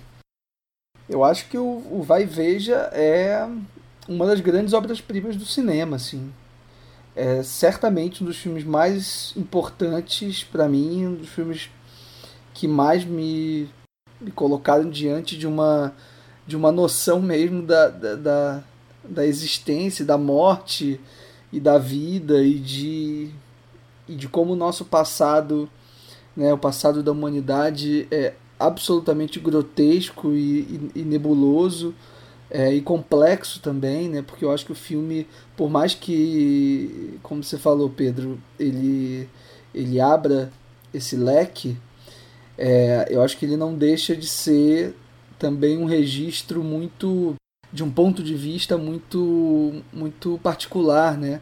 A gente está vendo uma criança, né? Passando por aquilo tudo e o, o rosto dessa criança, o como esse rosto vai mudando ao longo do filme, né? Se você pega os planos iniciais e os planos finais e coloca um do lado do outro, você a, a mudança ela é absolutamente é, bizarra, ela é chega a dói, né? Olhar para o rosto desse garoto ao longo do filme. Então, não sei, cara, Vai Veja de fato assim, ele é um filme que eu vi duas vezes, eu vi a primeira vez em casa e depois vi nessa sessão nessa mostra né, que eu falei, em 35mm, que foi foda. Era uma cópia muito incrível. Não lembro se estava restaurada ou se era bem preservada só, mas a, a imagem estava impecável. E foi. E é isso, assim. É difícil comparar esse filme com qualquer outro filme já feito, assim. Tem vários filmes que a gente, né, fala, ah, um soco no estômago, não sei o que, não sei o que, mas esse aqui eu acho que ele transcende qualquer outra coisa que a gente já tenha visto, assim. Pelo menos para mim, assim, essa foi um pouco a sensação é, que o filme teve em mim, assim. Eu fiquei é, mexido fisicamente, assim. É um troço que, sei lá, nunca tinha sentido, não. Eu comentei antes de começar a gravação que quando eu terminei de ver esse filme, é, eu fiquei um tempo, assim, pensando nele. É, e aí, na hora que a gente chegou pra, conversar, eu até brinquei. Eu falei que eu não consegui logar no Letterboxd porque eu não consegui digerir o que eu senti realmente nesse filme. E aí eu fui procurar materiais e, e aí eu, eu, peguei um texto lá na, no site da revista Contra Campo, um texto do Luiz Carlos Júnior. Cara, e assim, depois que eu, que eu li esse texto, a minha mente começou a funcionar num ritmo e pensando nesse filme, e o texto fala assim, abre aspas, o campo de batalha é um campo de percepção, e não existe guerra cirúrgica, praticada sob anestesia e com materiais esterilizados. Guerra é necessariamente uma experiência de dor e perda. Ellen Klimov realiza vai e veja a partir desses princípios. Se em tempos de guerra Godard optou por rostos inexpressivos, inexpressivos e pela desdramatização irrestrita, Klimov busca aqui o oposto, impondo seu filme pela força da expressão e da dramatização. Fecha aspas. E quando ele fala que é, não existe guerra cirúrgica praticada com anestesia e com materiais esterilizados, é, eu senti o porquê que eu senti mal fisicamente com esse filme. Porque o filme ele não tem anestesia, ele não tem material esterilizado, ele não tem desdramatização, ele não tem rosto inexpressivo. Tudo é elevado, tudo é, é grandioso. Aquelas expressões daquele garoto que, que são sim exageradas, elas são inverossímeis, elas são caricatas, mas ela carrega uma emoção que só um rosto daquele jeito, desfigurado, de tão sofrido que é, consegue transmitir a emoção que esse filme transmite. É um filme que te faz mal realmente, eu, eu fiquei mal assim. Mas porque eu, entendi, eu consegui entrar no filme. Eu acho que se você assistir esse filme com, com uma distância é, de, ah, é só mais um filme de guerra, eu acho que é difícil você, você conseguir esse distanciamento, porque o filme ele te convida a entrar. Esse, esse excesso de drama te convida a entrar, a fazer parte daquela história. E aquele garoto com aquelas expressões carregadas, aquela maquiagem carregada, a gente vê o rosto se deformando. E naquele final, com aquele, com aquele, aquele grito de dor e aqueles tiros em cima daquele, daquela fotografia, depois a gente pode discutir mais sobre o significado daquela cena, ela causa um impacto no espectador que não é exagero o que, o que o Leandro falou, que é difícil de pegar um. A gente, a gente usa muito esse, essa, essa força de expressão de que ah, o filme mexeu, mas acho que até, esva, acho que até é, ver esse filme, eu percebo que muitas vezes a gente esvaziou o termo usando para situações que não causam realmente esse, esse, essa sensação. Esse filme causou. É, é até engraçado. É, né? é bem isso. E nada, nada, nada prepara a gente para isso. Assim nada do que a gente viu prepara é, o nosso corpo e a nossa mente para o que vem, assim. E é o que você falou, assim, é um filme que ele é cena após cena é, sem interrupção, assim. Ele, ele, ele não te dá nenhum subterfúgio, assim. Ele te encurrala é, de um jeito que é isso, você não tem saída, assim, você não. Você, e, você, e, e, e, ao mesmo tempo é um filme muito fascinante, né? É um filme que você. É essa dualidade entre você querer tampar os olhos e ao mesmo tempo tá tão deslumbrado com aquilo que você quer abri-los novamente em seguida, assim.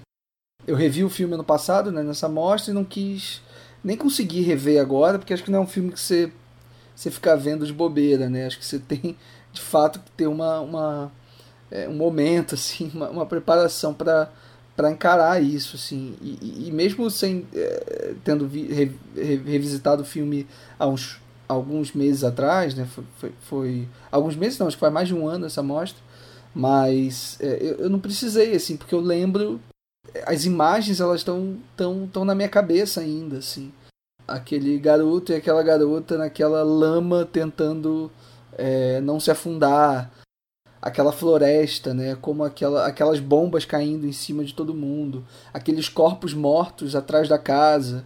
Enfim, acho que são imagens que ficam rodeando a nossa cabeça, que vão ficar para sempre, assim, e vão ficar impressas mesmo, assim, na, na, na nossa mente. É, eu acho que o filme ele traz um impacto muito forte, é um impacto que inclusive faz a gente até questionar o próprio conceito de ficção e realidade, porque é tudo muito real, é tudo muito absurdo, e eu falo absurdo no sentido mais básico possível mesmo. Eu acho que especialmente ali mais pro final, aquela cena de do bombardeio é absurda, assim. como aquilo é construído e de como a câmera ela nunca tá parada e ao mesmo tempo ela sempre tá ciente de, dos eventos mais importantes que estão acontecendo naquele espaço, embora muita coisa aconteça, né? Uma infinidade de coisas acontecendo e a gente tá nos olhos daquele personagem, a gente tá naquele momento e aí eu cito inclusive o nome do filme, né, que é mais ou menos essa tradução vai e veja é uma tradução é, que faz muito sentido, que inclusive vem da Bíblia, né, do livro do Apocalipse, é, capítulo 6, versículo 7 e 8, que diz assim: Quando abriu o quarto selo, ouviu a voz da quarta criatura dizer: Vá e veja. E olhei, e eis um cavalo amarelo, e o que estava montado nele chamava-se Morte, e o inferno seguia com ele e foi-lhe dada autoridade sobre a quarta parte da terra para matar com a espada e com a fome e com a peste e com as feras da terra. Eu acho que o vai e veja esse espírito de mostrar sem pudor nenhum todos aqueles horrores e a gente tá praticamente, sabe, colado ali naquele protagonista, né? Ele tá sempre em evidência, ele tá sempre em primeiro plano, em primeiríssimo plano. Eu acho que é muito no sentido de, de fato, levar a gente para ali, né? E o próprio Klimov faz questão de trabalhar com não atores, com pessoas de fato é, de vilas que foram atingidas pela guerra ali na Rússia, né? Que foi uma das das regiões mais afetadas pela ocupação nazista. Eu acho que de fato, assim, como você mencionou, Leandro, é um filme que mexe muito com a gente, assim. Eu vi ele também já tem vários meses, né? Porque como você mencionou na abertura, era um programa que a gente foi meio que adiando e vi pela primeira vez, eu não fazia ideia do que eu iria ver, assim, simplesmente, ah, vou ver aqui esse filme e é um socaço, assim, no estômago, de fato. Né? Eu, sei, eu sei que isso acaba sendo repetido, enfim, mas eu acho que aqui, é, de fato, vale a pena falar isso, né? Porque realmente é um soco, é mostra como a gente pode ser de fato é como seres humanos, como criaturas, é como a gente pode ser abjeto mesmo na nossa, nas nossas iniquidades, sabe? É, e, e assim, e, e, é um, o Vai Veja é um filme muito cultuado, né? Um filme que, que muita gente viu. É um filme que sempre é tá no, no topo das listas de filmes sobre guerra e tudo mais. Então é um filme que acaba estando no, no, no imaginário assim das pessoas, é, né? Principalmente das pessoas que se interessam mais por cinema, claro, né? Porque não é um filme também exatamente popular assim, mas é um filme muito muito reconhecido, né? Que muita gente já escreveu sobre é, já foi muito discutido, mas mesmo assim, mesmo sabendo da fama dele, quando você assiste, é, é uma experiência única, né? E imagino que deva ser uma experiência é, muito particular para cada um né, que assiste, assim. E ter visto numa sala de cinema, acho que foi, foi muito importante também é, para minha percepção do filme, porque tentando fazer um contraponto com tudo que a gente está dizendo aqui, eu acho que ele é um filme que também tem momentos muito não quero dizer humanos, porque acho que tudo acaba sendo muito humano do ponto de vista é, né, de uma abordagem antibelicista, anti-guerra e tudo mais. Mas eu acho que tem momentos muito singelos também é, que o Klimov reserva em algumas cenas do filme. Tem a relação dele com aquela menina logo no começo, é, a relação dele também é, com a família, né, antes dele sair para a guerra, com os irmãos e tudo mais. É, que são momentos muito bonitos, são momentos muito é, muito singelos, que, que tem uma beleza ali é, diferente também desse horror, né? Então acho que ele vai construindo é, essas imagens é, por várias perspectivas, né? Por vários é, tentando alcançar vários horizontes, assim. É, mas não sei, assim, o, o de fato é, é, é, daqueles filmes que a gente que a gente não esquece, né? Assim, que a partir do momento que você assiste, você essas imagens ficam ficam com a gente, sim. Difícil até tentar fazer uma análise diferente, assim. É, se for essa questão de humanidade, é, o que eu vejo bastante nesse filme também é como o Klimov ele não cria monstros, né? A gente tem aquela ideia de que ah, ah nazistas eram, eram monstros. E não, não, eles não eram monstros, eles eram homens. E aí a cena final ela, ela traz isso, ela traz isso. Ela mostra ali uma cena longuíssima, longuíssima, longuíssima de, de catarse, de ódio, assim, ele atirando assim na, no retrato do Hitler e aí mostrando toda a construção do mito, né, a construção da, da, do que as pessoas colocam como o monstro Hitler, né, aquela, o líder nazista, mas um monstro, e aí ele vai retrocedendo e vai retrocedendo e vai retrocedendo e mostra ele nas eleições, aí mostra ele fundando o partido, ele entrando no partido e vai retrocedendo até chegar ele numa foto dele com uma, ele sendo uma criança no colo de uma mãe. É, eu vejo, eu vejo Sim, essa... isso é fantástico. Não, é brilhante. E assim, mostra que não existem monstros, né? A gente tem, não existe, ah, ele é um monstro. Não, ele é um ser humano. Ele é um ser humano horroroso, ele é um ser humano desprezível, abjeto, mas ele é um ser humano. Ele, ele não é um, não existe um monstro, né? E tem aquela coisa de criar um monstro e desvincular a imagem do homem. Não, ele é um homem, cara. Ele é um, um ser humano. E se a gente não tomar cuidado, vai surgir outro, sabe? Vai surgir outro. Se não tá surgindo, se já não existe. Se já não tá no meio da gente que a gente não sabe ainda. De repente essa pessoa já existe, só que não, não deram o poder suficiente para pessoa ainda, tá ligado? É assustador de pensar isso. E esse final acaba dando esse, esse alerta de que a gente não pode esperar que, ah, não, ele é um monstro que apareceu e não vai aparecer mais. Não, cara, ele é uma pessoa como qualquer uma outra que, que tinha um desejo e esse desejo é, foi alimentado e ele foi alimentado e ele ganhou poder e ele fez o que ele fez, tá ligado? E se a gente não tomar cuidado, o que aconteceu se repete, a história é cíclica. Tá é, é, é, por isso que é um, que é um filme que, que, que ele, ele conversa por muito tempo depois que você assiste, porque ele causa, esse, principalmente esse final, ele causa uma bagunça no nosso cérebro, assim, que, que é difícil a gente, a gente, chegar a uma conclusão logo que assiste o filme. A gente precisa ver esse filme e, e começar a trocar ideia com outras pessoas sobre, sobre, sobre o que acontece ali, pra gente conseguir digerir melhor essa história. Este não é um filme, é um filme que, que, eu até não recomendo assistir sozinho, tá ligado? De repente eu consegui assistir com alguém, logo depois de trocar uma ideia sobre ele, porque é um filme que tem, carrega muita, muita emoção e, e muito peso. E que o Pedro falou, vai, é verdade, acho que cada um vai ter uma maneira de digerir esse filme. Eu tive uma, o Leandro teve outra, o Pedro teve outra, tenho certeza que a Marina teve a dela, o nosso público tá, vai ter, você que está ouvindo a gente até agora, e possivelmente já viu o filme, mas se não viu também, quando for ver, vai ter a sua reação, vai, ter a, vai digerir de uma maneira, vai enxergar elementos diferentes, porque ele é um filme que causa muito, ele é um filme que acho que ele foi é, feito, pensado, produzido, dirigido, atuado para causar sensações. Não um filme para causar. É, não é um filme que, que, que causa indiferença no público. É um filme que, que ele causa sentimentos que vão do, da repulsa a, a, ao ódio, à raiva, à indignação, à tristeza, à depressão, depressão no sentido de, de sentir extremamente triste com a situação. É, é, um filme assim que causa muita. É, é difícil a gente ter uma linha lógica e de, de, conversar sobre esse filme, porque ele é um filme que ele causa umas sensações muito, muito diversas na, no seu público.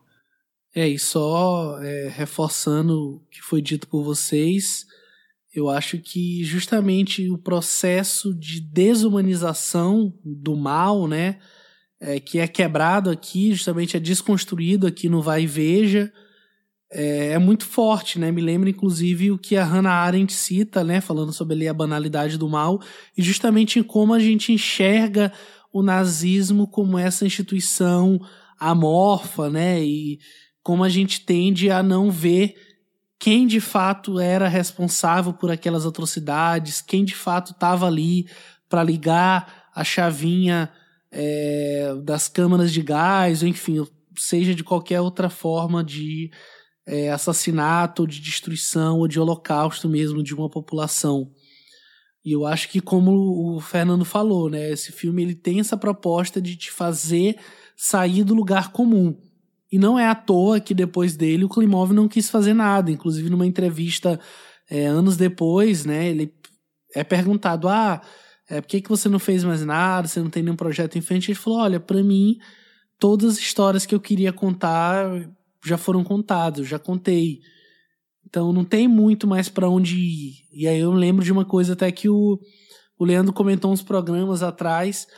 É, o que fazer depois disso, sabe? Você, como cineasta, você faz uma obra como essa e que não tem tanto para onde você ir. E eu acho que o, o próprio Klimov ele estava satisfeito com sua obra, tanto que ele manteve ela até o final. Né? E tá aí esse filme assim forte que acho que a gente acaba até nem comentando tanto em si sobre ele, a gente acaba comentando muito mais sobre o que ele faz a gente sentir, né? Mas ainda assim é de fato uma análise sobre o filme. E como sempre, né, a gente vai chegando aqui ao fim do nosso programa. Antes de deixar as nossas considerações finais e o nosso top 3 dos filmes do casal Klimov e Chepitko, eu quero só deixar alguns avisos. Primeiro, agradecer a todo mundo que mandou feedback sobre os nossos últimos programas, em especial o PS 26 sobre o cinema de Jorge Lucas. E aí queria pedir pro Leandro citar aqui nominalmente alguns feedbacks que a gente recebeu. A gente teve é, vários retornos legais da galera que tem escutado o nosso programa. Eu vou citar aqui três comentários específicos é, de pessoas que estão ouvindo os nossos programas, assim, pessoas que começaram a, a, escutar agora, que deixaram mensagens bem legais. O Márcio Andrade falou que escutou o programa 25, né, do Richard Linklater, disse que foi o primeiro episódio do plano sequência que ele escutou e que adorou o papo, e ele aproveitou para deixar o top 3 dele também. Ele colocou o Waking Life, o Antes da Meia-Noite, o Boyhood, como destaques né, da, da filmografia. A Gisele Lopes de Oliveira escutou o nosso programa do Jacques Stati, nosso terceiro programa, né? Aí ela disse que o Jacques é tão atual e traz em sua comédia política delicada dos pequenos atos. Um gênio do audiovisual e a maravilhosa utilização de áudio em seus filmes é apaixonante. A gente concorda, né? Com a Gisele. É... E é bacana receber feedback sobre o Jacques Stati, assim. Programa que a gente gravou lá atrás e que é, sempre gera algum comentário de quem, de quem escuta. E por fim, uma mensagem do G Galeno, é, que comentou sobre o nosso episódio número 12 do David Lean. Aí ele disse assim: Para mim, o maior autor da história do cinema.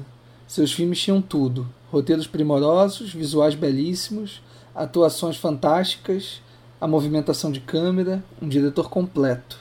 De fato, também A gente concorda com você também, Galeno. O, foi, foi um programa bem legal que a gente gravou do, do David Lean. A gente gravou em dois, em dois episódios, né? Quem não escutou ainda, busquem esses programas e continuem é, mandando os feedbacks de vocês pelo Twitter, pelo Instagram ou pelo YouTube também.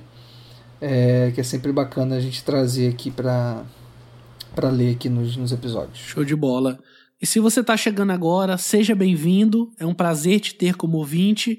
A gente tem no nosso feed mais de 20 programas sobre diretoras e diretores de diferentes estilos e épocas, além do Fora de Quadro, onde a gente debate temas que estão em alta na indústria do cinema. Aproveita também já assina o nosso feed. A gente está disponível em todas as plataformas, no Spotify, Google Podcasts, Apple Podcasts, Castbox, Podcast Addict, dentre outras. Caso prefira, os nossos episódios também estão disponíveis no nosso canal do YouTube. Basta procurar por Plano Sequência Podcast. E além de assinar o feed, que tal considerar avaliar o Plano Sequência na sua plataforma de podcasts? Assim a gente pode chegar a mais pessoas. Nossas redes sociais, caso você queira nos seguir, são Facebook, facebook.com.br Plano Sequência Podcast, nosso Twitter, arroba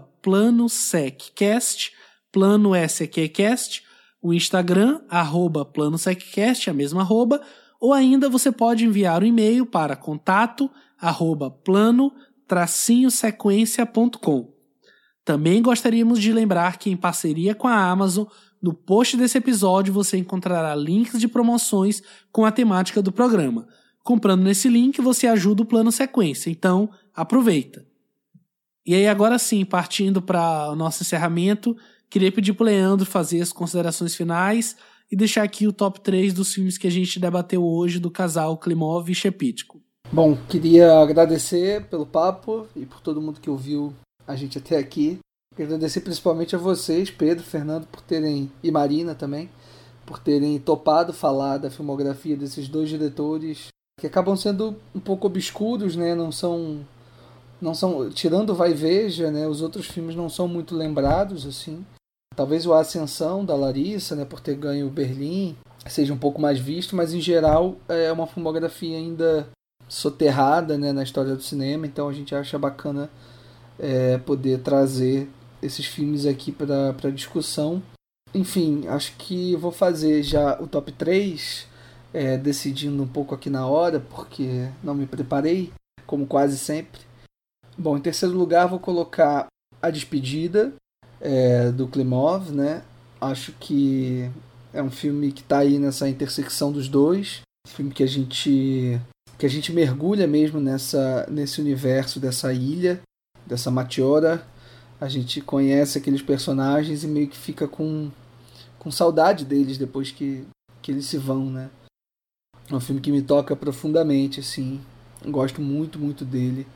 É um, meio que um filme resumo também né, da carreira dos dois diretores.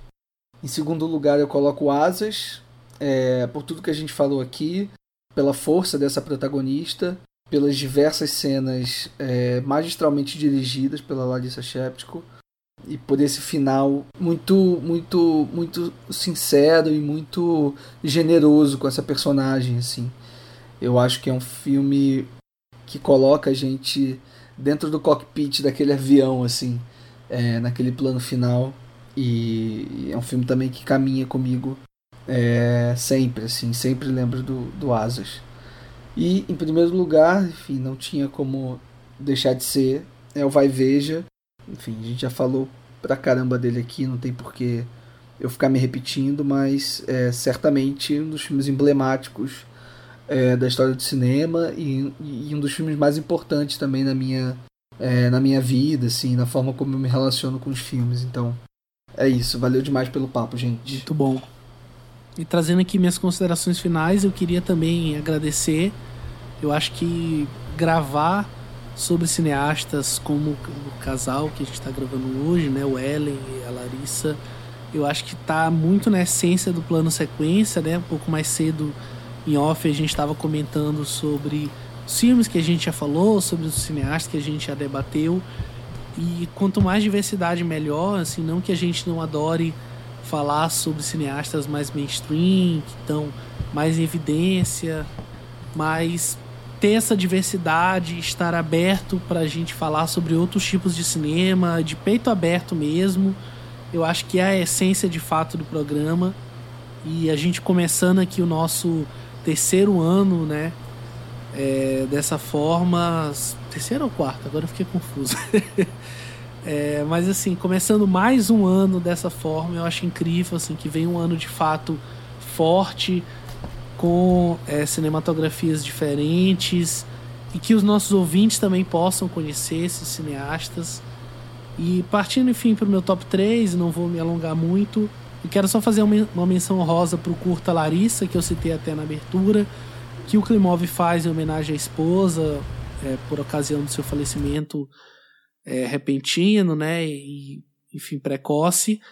É, tem link para assistir ele no YouTube, ele tem legendas em inglês, mas se você procurar com carinho, dá para achar também com legenda em português na internet. Em terceiro lugar, eu quero colocar Bem-vindo ou Não Ultrapasse, é, para mim foi um filme divertidíssimo de ver, assim, não esperava.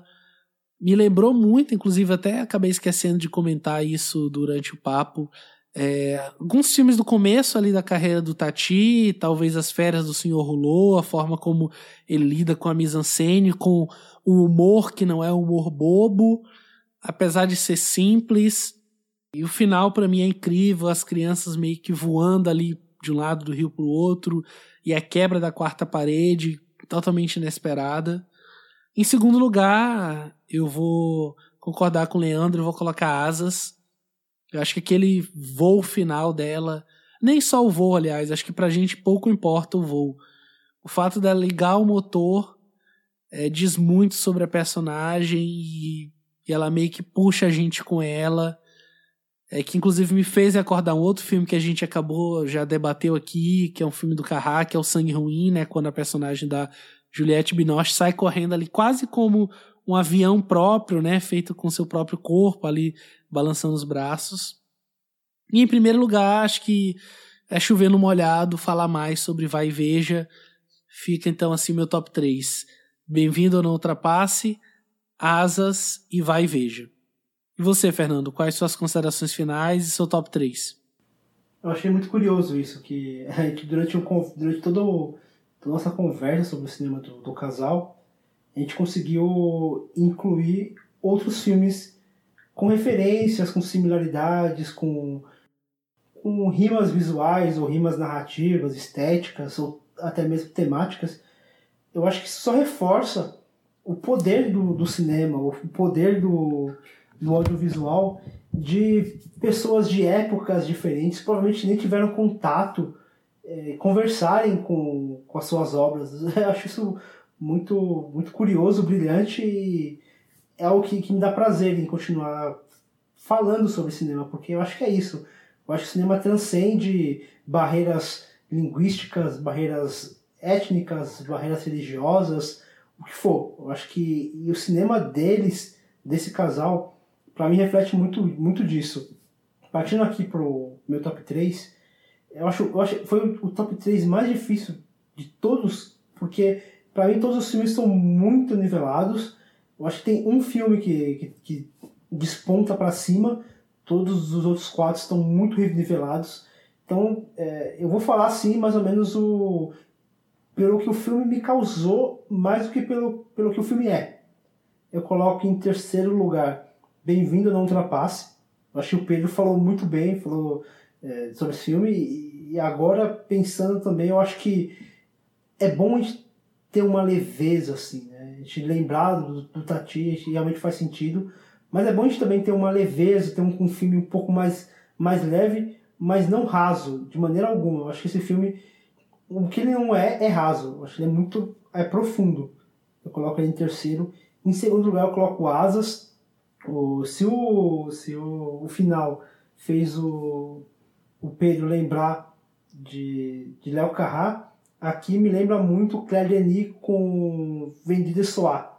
Naquele final onde aquela personagem ela, ela percebe que ela conquistou a liberdade dela, que ela é representada pela que ela a prisão dela é representada por aquele carro, e aqui a gente vê o contrário, a gente vê que a liberdade da personagem, da Nádia, está atrelada a um veículo, lógico, não é um carro, é um avião, mas que na, no avião ela sente a, a liberdade que ela tanto deseja. Eu acho um filme muito sensível também, muito, muito marcante e me coloca em segundo lugar. Em primeiro lugar, é, vai veja. Difícil não pensar. Acho por mais que, que, que eu tenha uma eu tenha sentido um peso assim muito grande tenha me causado um, um, um, sentimento a priori negativo de, de tristeza, de aflição. Eu acho que o cinema ele é isso, cara. O cinema não é só risada, não é só alegria. O cinema também tem tristeza o cinema também causa isso. Eu acho que esse é o impacto que o cinema pode causar na gente. Sensações diversas. E se um filme tem esse poder de causar uma reação de, de profundidade, de tristeza, é porque o filme, ele, ele de alguma maneira te tocou. E quando o filme nos toca, eu acho que cabe a gente entender o porquê que ele está nos tocando e por que, que a gente está sentindo o que, o, essa tristeza, essa angústia. Refletir nisso. Por que eu estou sentindo muita angústia nesse filme? tem um motivo para isso, tem um, um, uma história que, que nos faz sentir essa, essa angústia. Eu acho que Vai e Veja reforça essa, esse poder que o cinema tem. Por isso que eu acho que é um filme que, que vale muito a pena. Talvez você veja uma vez na vida, mas certeza que vai ser uma vez você não vai esquecer nunca mais. Abre aspas. Eu lhe dou minha palavra de que não há nada, não há frame meu filme nenhum que não tenha vindo de mim como mulher. Nunca criei símiles, nunca tentei imitar os homens, pois eu sei muito bem que todos os esforços de minhas colegas, mais novas ou mais velhas que eu, para imitar o cinema dos homens foram totalmente sem sentido. Eu faço distinção entre o cinema que é do homem das damas. Não existe o cinema que é ao mesmo tempo de homem e mulher. Homens também podem criar perfeitamente o bordado sentimental das damas. Porém, uma mulher, como metade originária da humanidade, pode dizer ao mundo: revelar ao mundo coisas surpreendentes. Nem o homem pode discernir tão intuitivamente certos fenômenos na psique humana, na natureza, como uma mulher pode. Fecha aspas, Larissa Shepitko. Com essa citação que ela faz aqui no, no, no curta Larissa, né, dirigido pelo Klimov, a gente vai encerrando o nosso programa. Plano sequência vai ficando por aqui. Fica assim o nosso top 3. Obrigado demais pela companhia, Fernando. Obrigado, Leandro. Plano sequência vai ficando por aqui. Um grande abraço e até o próximo mês.